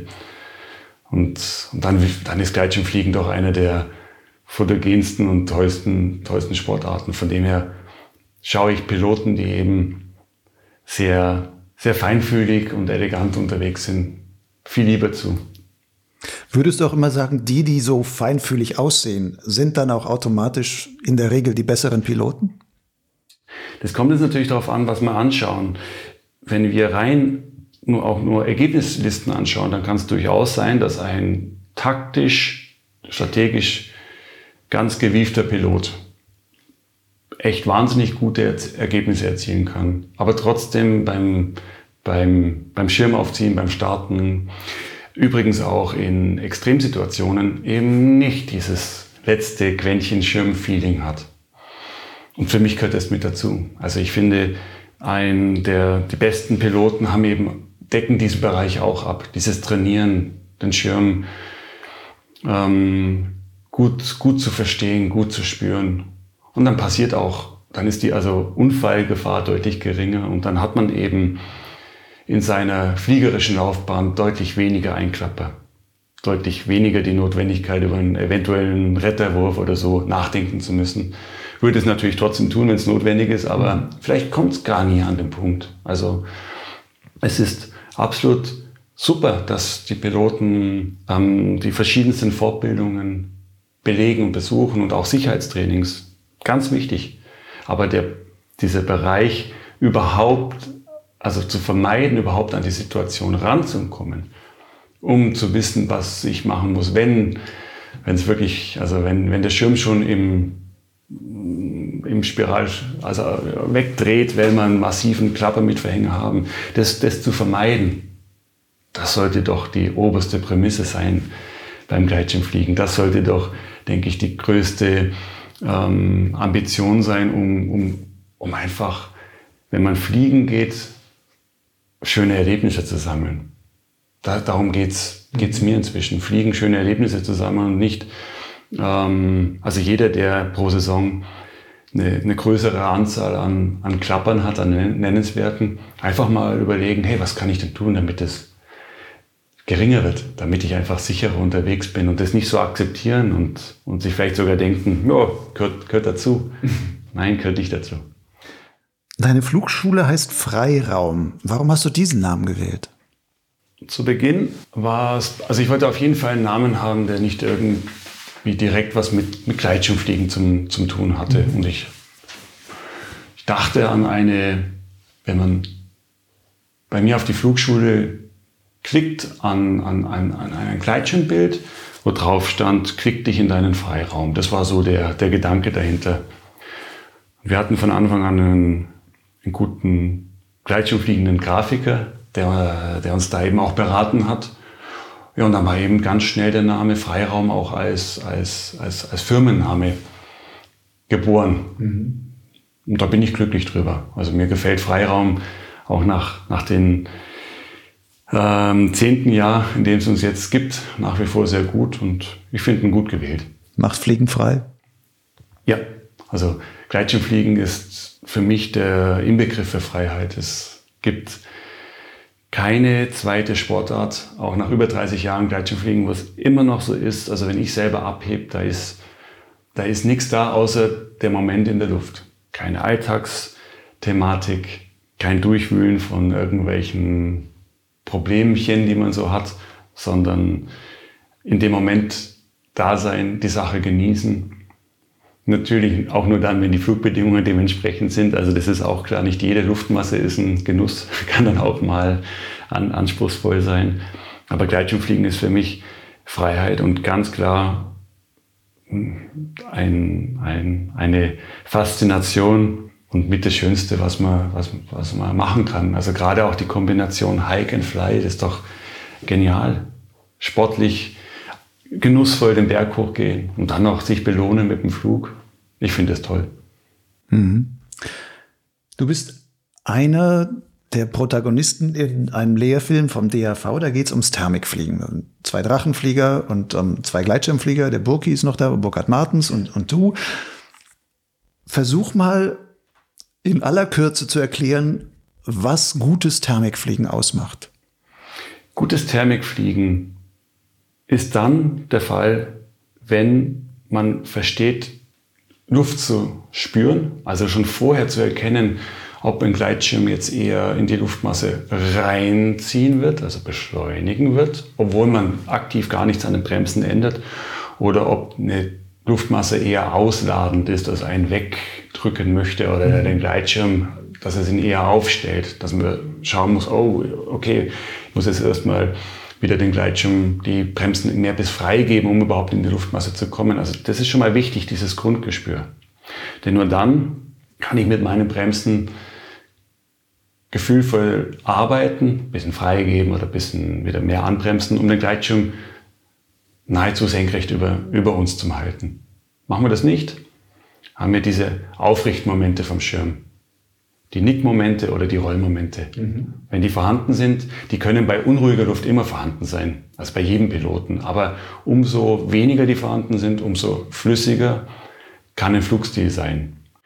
Und wenn wir dann noch in der Lage sind, eben uns am richtigen Ort aufzuhalten, auch da gibt es gute Methoden, um das eben zu verdeutlichen, wo man sich aufhalten kann in, in einem Training, dann kann man unter Funkanleitung wahnsinnig schnell lernen, was ist die richtige Querneigung. was ist so, so grob, das ist ja nicht auf den Grad genau in Stein gemeißelt, aber grob eine gute Querneigung, mit der man eigentlich in den unterschiedlichsten Thermikquellen gut vorankommt, gut arbeiten kann. Und da hat eben das Thema wieder Körpersprache. Wie mache ich die Gewichtsverlagerung? Wird auch oft falsch gemacht. Gewichtsverlagerung im Gottzeig. Wie mache ich die Gewichtsverlagerung? Ähm, was für eine Bedeutung hat die Innenbremse? Und vor allem die Bedeutung der Außenbremse. Dass die eigentlich selten statisch an einem, an einem Ort ist, sondern dass mit der, die ist fast immer in Bewegung, um eben die, die unterschiedlichen Luftmassen ähm, ausgleichen zu können. Und dann ist Thermikfliegen eine ganz flüssige Sache, die meist mit etwas höheren Kurven, Geschwindigkeiten einhergeht, wie oft von, wie, wie es oft zu sehen ist draußen. Das heißt auch, man kurbelt eigentlich enger oder idealerweise würde man enger kurbeln als viele Leute draußen. Das ja, oh, ganz klar. In dem Moment, wo man einen, einen ähm, sehr flachen thermikzentrierten Stil hat, ist, das ist natürlich gut bei ganz großflächigen Thermikwellen, bei, ruhig, bei ruhiger Thermik. Aber wann haben wir die schon? Mhm. Thermik ist häufig impulsiver und, und so einzelne Plups, die irgendwo hochgehen. Und dazu brauchen, brauchen wir schon eine gewisse höhere Kurvengeschwindigkeit, ein bisschen, nicht übertrieben, ein bisschen mehr Querneigung, um eben auch mal eine Luftmasse, die von unten mit besserem Steigen nachkommt, entgegenwirken zu können. Und mit entgegenwirken meine ich keinen Kampf irgendwo, aber eben auch kein ähm, sich der Luftmasse einfach nur total hingeben und dann wird der Flugstil eben unrund. Dann richtet den Schirm wieder auf, man muss den Kreis wieder neu einsetzen, man fällt wieder aus der Thermik rein, muss mühsam wieder reinfliegen und hat dadurch natürlich auch den deutlich anspruchsvolleren Flug wie derjenige, der einfach seine Kreise in der Thermik äh, häufiger in der Thermik fliegen kann. Und auch das ist im Grunde genommen gar keine große Wissenschaft, sondern es ist wichtig, bestimmte Tipps mal gehört zu haben, im Idealfall auf seinen eigenen Flugstil bezogen und dann kommt man da schnell voran. Du hast gerade gesagt, viele machen schon Fehler bei der Gewichtsverlagerung. Was ist der Hauptfehler bei der Gewichtsverlagerung? Ganz viele meinen, Gewichtsverlagerung bedeutet mit dem Oberkörper sich weit rauszulehnen und achtet da ruhig mal drauf in Zukunft bei Gleitschirmfliegern, bei Thermik, bei Kreisen allgemein, dass da hängt der Körper wahnsinnig weit draußen an den, an den Tragegotten daneben. Das ist natürlich eine Gewichtsverlagerung, aber das ist eine super Ausgangslage, um erstens unnötig weite Wege zu haben, um wieder sich auf, um auf die andere Seite zu kommen. Und man ist überhaupt nicht in der Lage, fein nachzujustieren. Wenn man mit der Gewichtsverlagerung mit seinem Oberkörper mehr zwischen den Tragegurten bleibt und die Kurve beginnt, also generell durch beidseitig leicht gebremst fliegen, Kontakt zu seinem Schirm haben und beginnt mit dem Kopf hineinzudrehen in die Kurve. Also der Kopf geht in die Kurve hinein, dann haben wir Punkt eins schon mal den Blick, ist da überhaupt jemand? Viele schauen ja im Thermikkreis einfach nur nach vorne und sind dann überrascht, wenn auf, auf, auf einmal jemand vor ihnen ist. Also mit dem Kopf in die Kurve rein. Wenn ich einen linken Kreis links herum drehen möchte, Kopf geht nach links, die rechte Schulter geht schon leicht mit in die Kurve hinein. Das Brustbein zeigt auch in die Richtung, wo ich hin möchte. Und erst dann folgt leicht das Becken. Die Hüfte macht auch so eine Drehung. Dann ist das eine Gewichtsverlagerung, die von außen gar nicht so sehr wahrnehmbar ist, aber die viel effizienter ist vor allem für die feinen Nachjustierungen, die wir ja bei jedem zweiten, dritten Thermikreis sicherlich machen müssen, um auch mal ein bisschen Querneigung wieder rauszubekommen, mhm. brauche ich nur wieder die rechte Schulter leicht, leicht zurückdrehen und habe sofort weniger Intensität in der, in der Gewichtsverlagerung drin. Ja, das sind, das sind so Dinge, wo, wo ganz viel gemacht werden, gemacht werden kann, um sensibler, feinfühliger, stilistischer Gleitschirm zu fliegen. Das heißt auch solche Sachen wie Beine übereinander schlagen und sowas wäre dann aus deiner Sicht eigentlich vollkommen kontraproduktiv, eben weil man sich auch blockiert an dieser Stelle, gar nicht so schnell das Bein wieder runterbekommt, wenn ich mal, warum auch immer, kurz was ausgleichen muss, weil ich da einen Schlag kriege auf der anderen Seite oder was. Du meinst den Oberschenkel über den anderen genau. wirklich, genau, also die, die Beine sind bei mir, also die Füße sind bei mir vorne oft beim Sitzgurtzeug übereinander, im Liegegurtzeug natürlich nicht. Aber genau, und das ist ja auch eine, natürlich eine Form der Gewichtsverlagerung, sich so richtig reinzuwerfen, den einen Oberschenkel über den anderen. Und das klappt ja auch. Man hat Gewicht verlagert. Aber man ist eben dann auch mit seinem kompletten Gewicht auf dieser Seite. Und was passiert denn, wenn man dann auf einmal, wenn aus dem 2 Meter Bart oder 3 Meter Thermikschlauch kurzzeitig schwächeres Steigen kommt? Die Chance, dass der, dass der Schirm mehr in, in, in die Kurve reinbohrt, ist riesengroß, weil ich mit vollem Gewicht auf der Kurveninnenseite bin, aber der, der Druck auf der linken Seite abnimmt, weil das Luftmassensteigen weniger wird. Und auf einmal wundere ich mich über einen zu steil werdenden Kreis und kann dem schlecht entgegenwirken. Also Thermik äh, bzw. Gewichtsverlagerung ist aus meiner Sicht kein möglichst impulsives Herumreißen des Schirmes, sondern mehr dazu da, eine Querneigung zu halten, aber eben auch feinjustieren zu können. Und das bedeutet eben auch immer wieder mal an Druck auf der kurveninneren Seite herauszunehmen. Für einen kurzen Moment, um dann schon wieder drüben zu sein. Das ist ein, ein beständiges Spiel und Nachjustieren. Und dann wird Gleitschirmfliegen auch schon anstrengend mit der Zeit, da man ja doch mit einer gewissen Körperspannung in bestimmten Bereichen, aber eben nicht in den Armen, nicht im Oberkörperbereich, ähm, den Gleitschirm beständig steuert. Da sind wir wieder bei der Körperachse, die eigentlich das Entscheidende dann da ist. Es gibt einige Leute, die immer sagen, man kann Gleitschirme eigentlich, wenn man sie einmal richtig einstellt, bei halbwegs ordentlichen Thermiken, nicht wenn es dauernd turbulent ähm, Steigkern hier, dann ist er sofort wieder weg oder sowas. Aber wenn du halbwegs geordnete Thermiken hast, dass da im Grunde ein Gleitschirm so gebaut ist, dass er sich selber da wunderbar reinzentrieren kann und man müsste gar nichts mehr so machen. Arbeitest du in dieser Richtung auch oder ist das etwas, wo du sagst, nee, das habe ich selber noch nicht so erlebt? Ich, ich bin es schon derjenige, der das eigentlich hauptsächlich steuert. Also ich kann dem komplett folgen in dem Bereich, den Gleitschirm anzeigen zu lassen, wo wohl in dem Areal, in dem wir gerade unterwegs sind, das bessere Steigen sein könnte. Also er zieht irgendwo hin. Da lasse ich natürlich meinen Schirm hinfliegen und, und, und teste das Areal auch mal an. Aber dann im weiteren Verlauf glaube ich schon, dass es wichtig ist, ähm, dem Gleitschirm also aktiv auch lieber einen Tick zu enge Kurvenradien zu fliegen als häufig zur Weite. Mhm. Gerade das Fliegen im, im Gebirge fliegen ganz viele häufiger aus der Thermik raus, weil die Kurvenradien einfach zu großflächig sind. DRV-Lehrmeinung sagt häufig, ja, zu enge Kreise droht häufig das Abreißen, zumindest so. Das ist aber dann eher etwas, wo du sagen würdest, das ist ein Steuerfehler, den man ausmerzen kann. Ja, das ist, sind wir gerade auch wieder beim Beispiel der gerade besprochenen Gewichtsverlagerung. Wenn ich sehr, ich sage jetzt mal salopp grob mit meinem Schirm hantiere.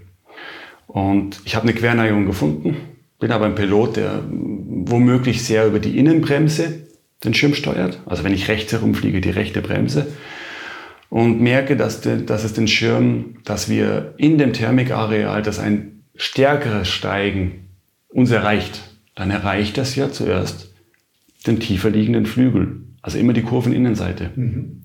Jetzt willst du den Schirm wieder in eine neutrale Position bringen.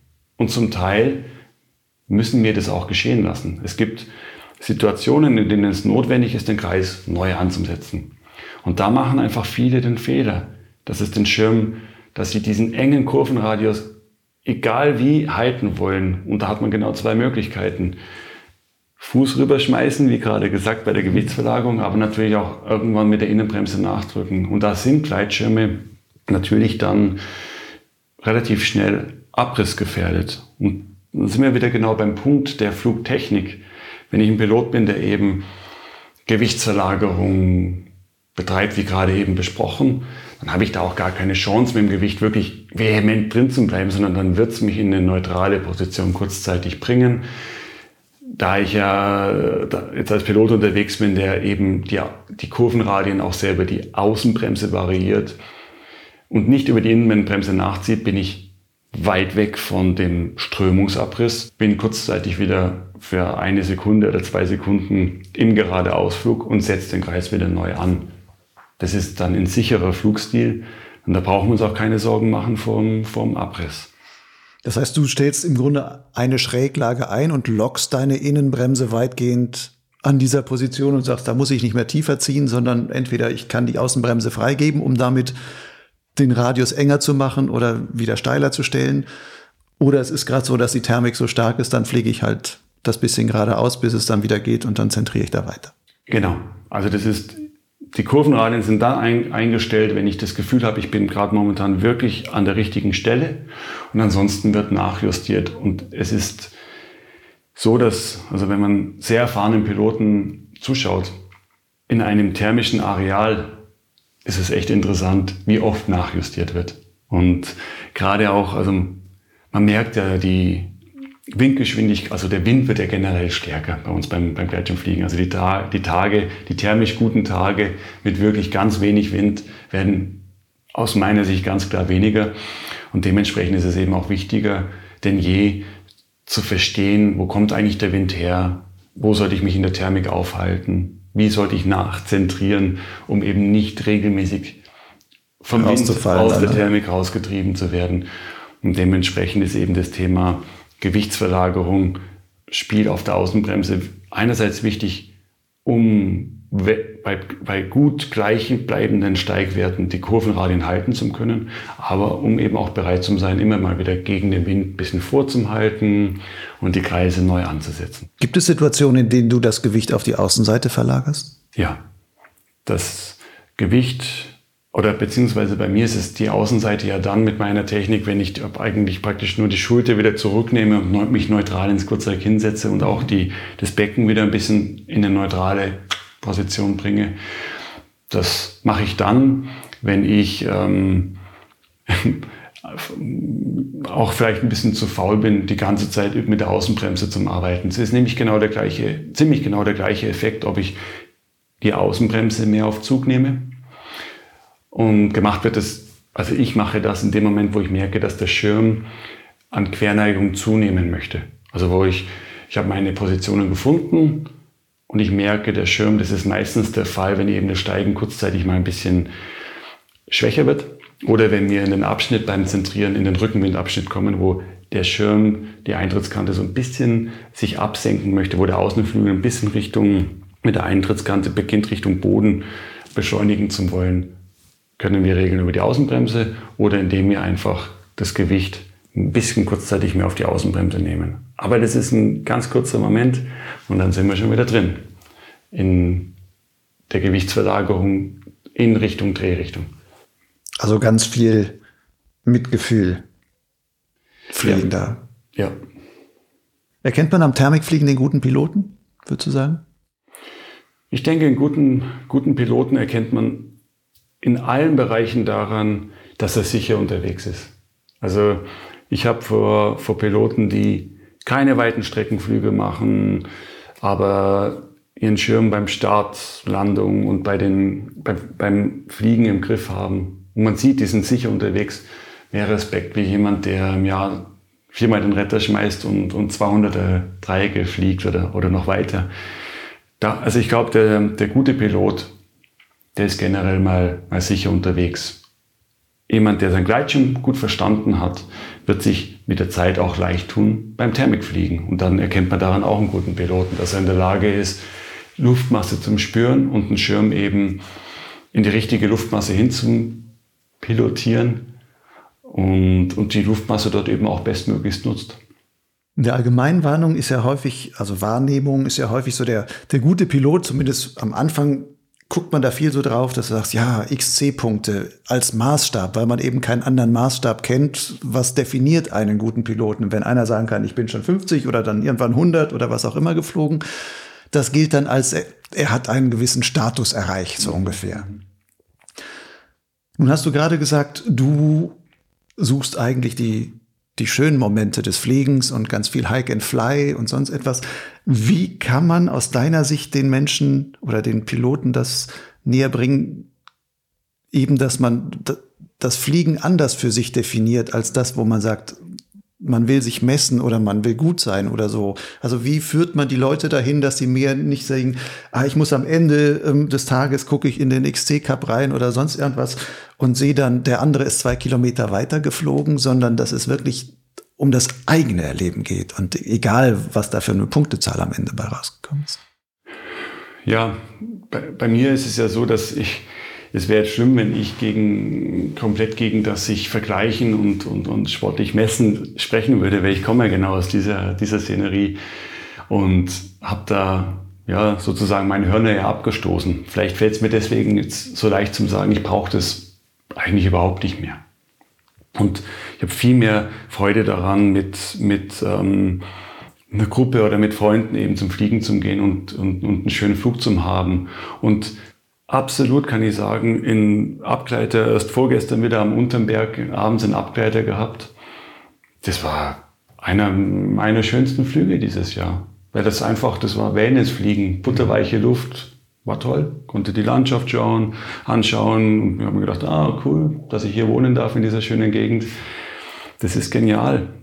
Und ich will auch gar nicht sagen, dass es generell falsch ist, sich mit XC-Punkten zu messen. Jeder sollte es für sich selbst im, im Gespräch mit sich selber einfach die Frage mit Ja beantworten können. Macht das, wie ich diese Sportart betreibe, mir wirklich Spaß. Fühle ich mich wohl, fühle ich mich sicher, gehe ich am Ende der Saison mit einem klaren Plus an guten Erlebnissen raus oder nicht. Und vor allem mache ich es für mich, denn eines muss auch jedem mit XC-Punkten etc. klar sein. Auch da ist die mediale Taschenlampe ja nicht drauf. Also die, man, man macht es für sich selbst.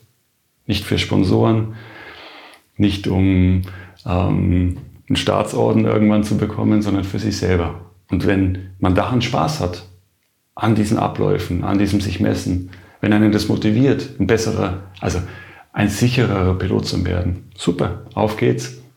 Aber wenn es mehr aus diesem Effekt kommt, um eben jemand, wie du gerade meintest, zu sein oder sich vielleicht an seinem Fluggebiet daheim ein bisschen äh, mehr die Brust raushalten zu können, dann wäre es nicht mein Verständnis von, von Spaß haben am Fliegen und Freude haben am Fliegen. Denn man kann auch am Streckenfliegen massiv Spaß haben und, und, und das genießen.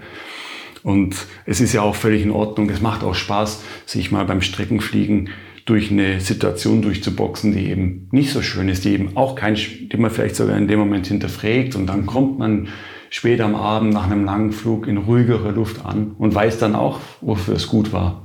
Das ist alles, alles in Ordnung. Aber diese Sportart man verdient kein Geld damit, man bringt noch Geld mit. Man kriegt nicht äh, von, von außen die sportliche Anerkennung, die sicherlich einiges verdient hätte. Geht, glaube ich, ganz ausschließlich über den Weg, was macht mir persönlich am meisten Freude, womit fühle ich mich wohl, mit welchem Erlebnis sitze ich abends äh, mit, mit, wieder mit meiner Clique zusammen oder auch für mich auf, auf dem Sofa und denke mir, boah, das war ein geiler Tag. Und ein geiler Tag ist es doch eigentlich immer dann, wenn man sich wenn man sich auch in seinem Rahmen bewegt hat, wo man sich wohlgefühlt hat und nicht permanent an dieser Kante zum, oh, jetzt könnte es aber gefährlich werden, entlang, entlang krebst. Ich habe neulich mal einen Podcast gemacht mit Eki Maute und der hat, da ging es auch so ein ähnliches Thema. Und ähm, der sagt auch so, ja, ein Fluglehrer ist eigentlich auch ja jemand, der in seine Flugschüler eine bestimmte Idee vom Fliegen auch einpflanzt und damit sagt so, dieser Samen geht dann jetzt auf. Ist das, dass du jetzt so siehst mit deiner Flugschule Freiraum, wo du jetzt eher diese Idee hast von eben auch zwar aus deiner Geschichte heraus, aber eigentlich das jetzige Fliegen nicht so das leistungsorientierte, sondern mehr das ähm, erlebnisorientierte, sage ich mal. Dass auch die Leute, die bei dir am Ende da rauskommen, dass du dann siehst, von denen werden die wenigsten haben auch dann Interesse am Wettbewerbsfliegen, weil ich da auch eine andere Idee bei denen eingepflanzt hat? Die wenigsten, also wirklich die allerwenigsten, haben Interesse am Wettbewerbsfliegen beziehungsweise selber mal Wettbewerbe zum Fliegen. Dennoch ist es so, wie du vorhin ja schon gesagt hast, dass da, wenn, sagen wir mal, zehn Leute zu uns kommen, dann sind dort zehn verschiedene Charaktere. Und wir versuchen wirklich diesen, diesen Samen zu pflanzen, also so eine Philosophie des Fliegens auch rüberzubekommen. Und die ist bei uns weitest entfernt von leistungsambitioniert und sich messen, sondern die hat ganz klar diesen, ey, hab Spaß durch Trainieren, durch sicherer werden, sich wohler fühlen. Also diese Faktoren ähm, haben, haben oberste Prämisse. Und von dem her, glaube ich, ist es eben absolut wichtig, in seiner Flugschule eine Philosophie des Fliegens zu haben, die auch anzubieten. Aber ob sie natürlich angenommen wird, wahrgenommen wird und so ausgeübt wird, steht dann jedem selber frei. Und das ist sicherlich nicht der Fall, dass das immer, immer gelingt. Das sehen wir ja auch. Dann haben wir trotzdem unser Bestmöglichstes getan, um, um von den technischen Ausbildungen her jedem das mit auf den Weg geben zu können, dass es möglichst sicher unterwegs ist. Aber ähm, ja, viele Menschen, die unterschiedlich drauf sind, der ein, der ein oder andere merkt ganz genau, puh, ja, ich muss noch ein bisschen nachjustieren, nachbessern, um mich eben wohler und sicherer zu fühlen und die Sportart dann auch so auszuüben, wie ich sie denn gerne aus, wie ich sie mir geistig vorstelle.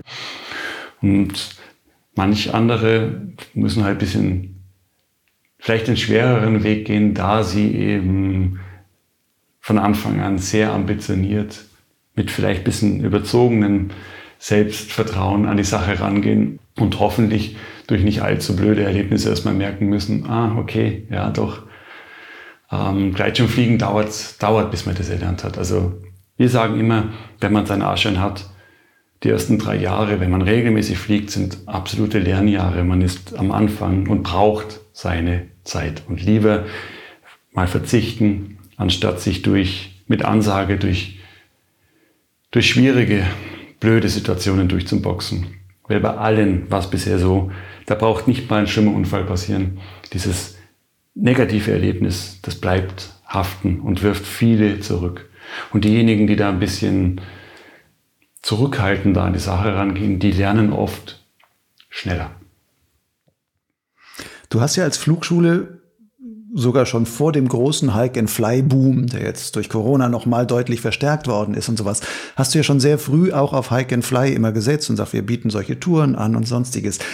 Würdest du sagen, dass dieses Hike, also das Hochlaufen auf dem Berg vor einem Flug, dass der eigentlich automatisch schon so ein bisschen den Leistungsdrang rausnimmt, weil man sagt, ich habe eigentlich schon einen Höhepunkt, habe ich heute schon erreicht und allein das, wenn ich jetzt nur runtergleite, habe ich schon was gehabt. Also, dass man damit wirklich auch damit was für sich selber sät oder den Fokus einfach anders ausrichtet?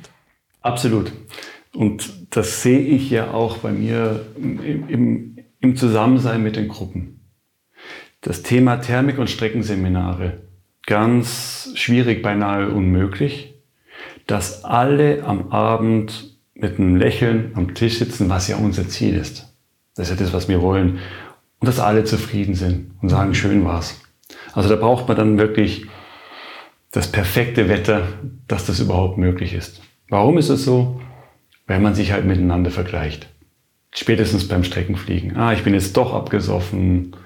Der Großteil der Gruppe ist weitergekommen. Das sind dann wenige, die trotzdem sagen, geil war's, super war's. Wenn wir mit Hike-and-Fly-Gruppen unterwegs sind, da ist eigentlich jeder immer nach dem Flug da äh, mit, mit, mit dem Lächeln auf den Lippen und sagt, geil was.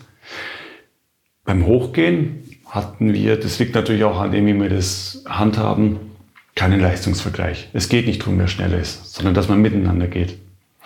Und oben hat bereits jeder schon mal sein persönliches, boah, cool, Gefühl. Ist schön. Und dann kehrt schon mal so eine Ruhe ein.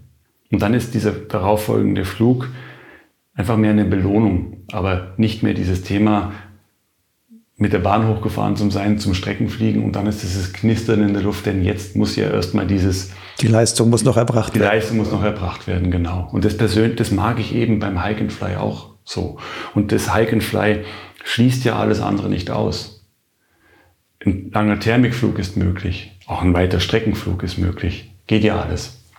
Aber ich persönlich, also in meinem, in meinem Kopf ist einfach Hike and Fly prädestiniert natürlich auch im Herbst mit diesen genussvollen Abgleitern, wo man sich vielleicht noch ein bisschen mal über diesen, diese Zusatzminuten in der Thermik freut.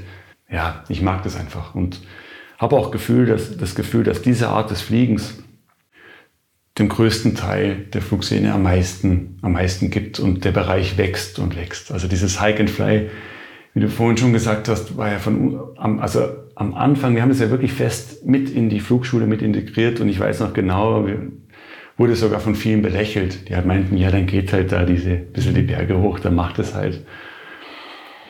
Und für mich war das schon immer ein ganz, ja, die, die Variante schlechthin. Die ist aus absoluter Überzeugung heraus eben mit reingebracht worden ins Programm. Und es ist schön zum sehen, dass das jetzt eigentlich völlig angekommen ist im, in, in, in der Gleitschirmszene, aber auch eben bei, bei, bei geführten Gleitschirmtouren. Wäre die Gleitschirmszene ohne Bergbahnen besser dran? Ich glaube, dass es gut ist, dass es beides gibt. Und im Idealfall gelingt dadurch auch also dieses bisschen das Separieren der, der Pilotenmengen. Das wäre der Idealfall. Dass mhm. im, im gebündelteren Maße natürlich die, klar, ohne Bergbahn ist es immer mehr los. Dass dort diejenigen zum Fliegen gehen, die diese Art der Variante des Fliegens bevorzugen, hat genauso die Berechtigung. Und Hike and Fly, ähm, Piloten natürlich im Rahmen des, was man darf, was der Sportart auch noch gut tut, also jetzt natürlich die, die Regeln dort auch einhalten, eben mehr auf Hike and Fly geht und sich dort mehr verteilt. Das wäre der Idealfall, die Verteilung. Das sieht man leider, hat man das ja gesehen in der Corona-Zeit, dass eben oft sehr viel an, eins, an, an einzelnen Plätzen zu, los war und es mhm. dann auch zum Teil zu viel war. Weil es dann auch die zugänglichsten Plätze häufig sind, wo man schnell hochlaufen kann genau. oder so auch immer genau. und sagt, da geht's und dann genau. sprengt es alle Parkplätze und genau. die Leute sind vor Ort zumindest nicht mehr amused, was da alles da mit den Gleitschirmfliegern da hinkommt. Ja, ja.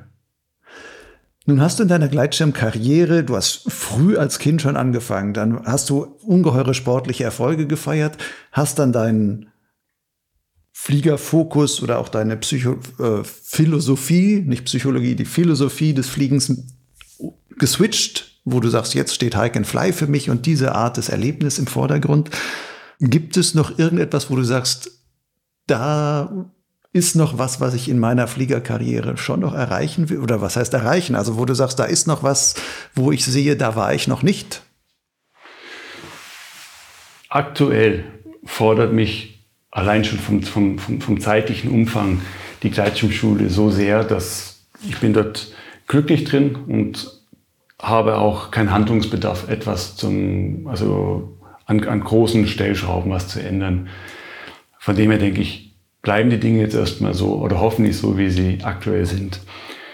Was mir mehr und mehr am, am Herzen liegt und auch am, für mich an Bedeutung hat, hat das Ausbilden von, von Fluglehrerassistenten und Fluglehrern. Da kommen auch, finden immer mehr den Weg zu Freiraum, um in dem Bereich auch wirklich an die Hand genommen zu werden.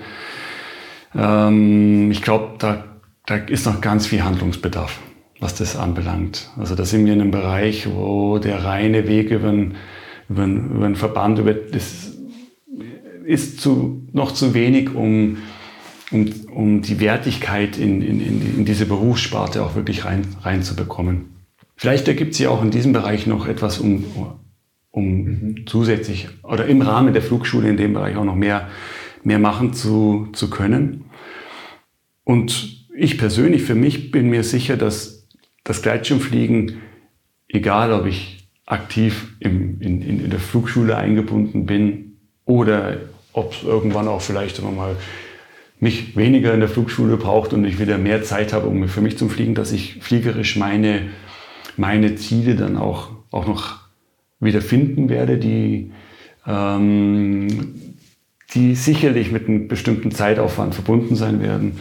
Und die sind ganz klar im Bereich äh, genussvolles Hike and Fly, vielleicht auch wieder mehr Zeit haben, um, um Biwak zu fliegen und, und solche Dinge. Aber es, ich habe nichts Extremes im, im, im Kopf. Also ganz klar mehr die genussvollen Ausübungen vom, vom, von unserer Sportart. Letzte Frage zum Abschluss. Früher, ich weiß nicht, ob es heute noch so ist, früher wurdest du immer auch angekündigt und benannt als Big Bird. War so dein Spitzname. Woher kam der eigentlich? Der Name Big Bird ist mir gegeben worden, ebenso in, in dem Bereich äh, der, der Wettbewerbsfliegerei, wo wir vorhin besprochen haben.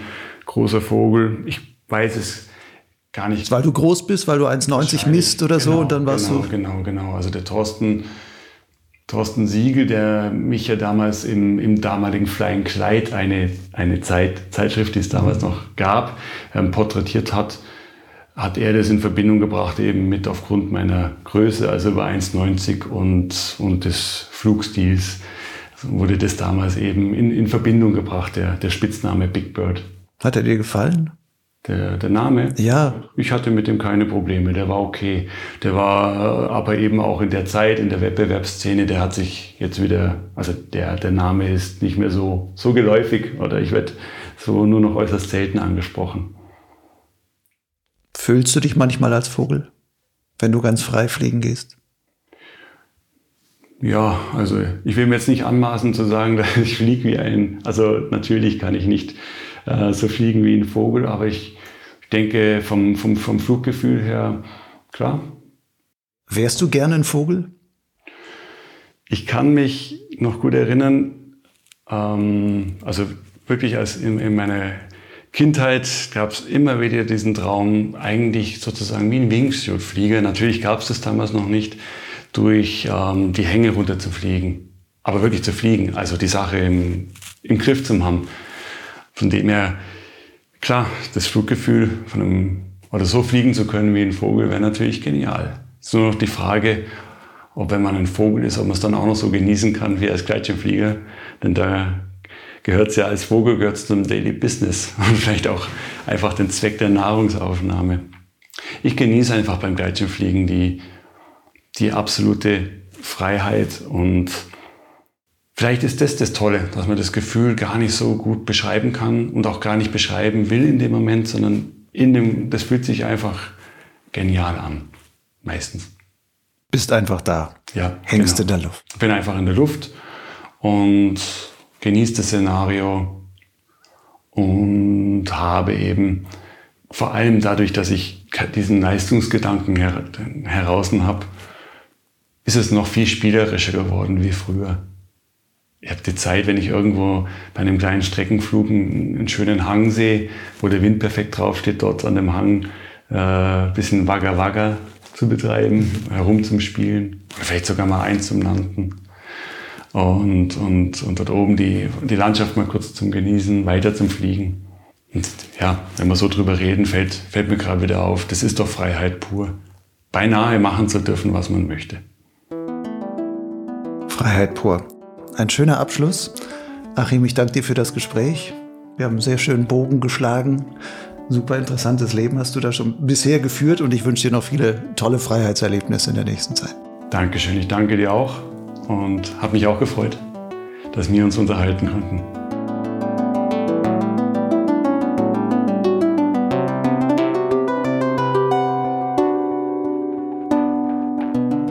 Das war die Folge Nummer 64 von Potsglitz mit Big Bird Achim Joos im Gespräch mit Lucian Haas. Wenn du noch mehr über Achims frühere sportliche Erfolge und seine heutige Arbeit in seiner Flugschule Freiraum erfahren möchtest, so findest du in den Show Notes zu dieser Folge im Blog Lugleitz noch eine Reihe von weiterführenden Links. Den Gleitschirm-Blog Lugleitz, zu dem Potsglitz gehört, findest du im Netz unter lugleitz.blogspot.com. Lugleitz schreibt sich L-U-G-L-I-D-Z. Hat dir diese Folge gefallen und möchtest du jetzt noch mehr interessante Geschichten aus dem Kosmos des Gleitschirmfliegens hören? Auf Lugleitz und Soundcloud sowie bekannten Audiokatalogen wie Spotify, iTunes, Google Podcasts etc. stehen bereits mehr als 60 Stunden Talk über die verschiedensten Aspekte der Gleitschirmfliegerei parat. Willst du auch keine künftige Folge verpassen, so kannst du Podsglitz gleich im Podcatcher deiner Wahl abonnieren. Potsglitz und Lugleitz sind übrigens völlig werbefrei. Dennoch muss ich meine Arbeit daran irgendwie finanzieren. Denn als freier Journalist lebe ich auch davon. Wenn du dich als Hörer und Leser von mir gut informiert oder auch gut unterhalten fühlst, dann würde ich mich freuen, wenn du zuweilen etwas zurückgibst als Förderer. Dein einmaliger oder auch wiederkehrender Förderbeitrag liegt ganz in deinem Ermessen. Anders gesagt, du darfst geben, so viel du willst. Wer sich nicht entscheiden kann, dem mache ich einen unverbindlichen Vorschlag. Wie wäre es mit einem Euro pro Podcast-Folge und zwei Euro pro Lesemonat auf Lugleitz? Natürlich kannst du gerne erst ein paar Folgen hören und über Monate hinweg Lugleits lesen und dann einen gesammelten Förderbeitrag leisten. Zahlungen sind ganz einfach per PayPal oder Banküberweisung möglich. Alle nötigen Daten findest du auf einem Blog Lugleits und zwar dort auf der Seite Fördern. Bis zum nächsten Mal. Ciao.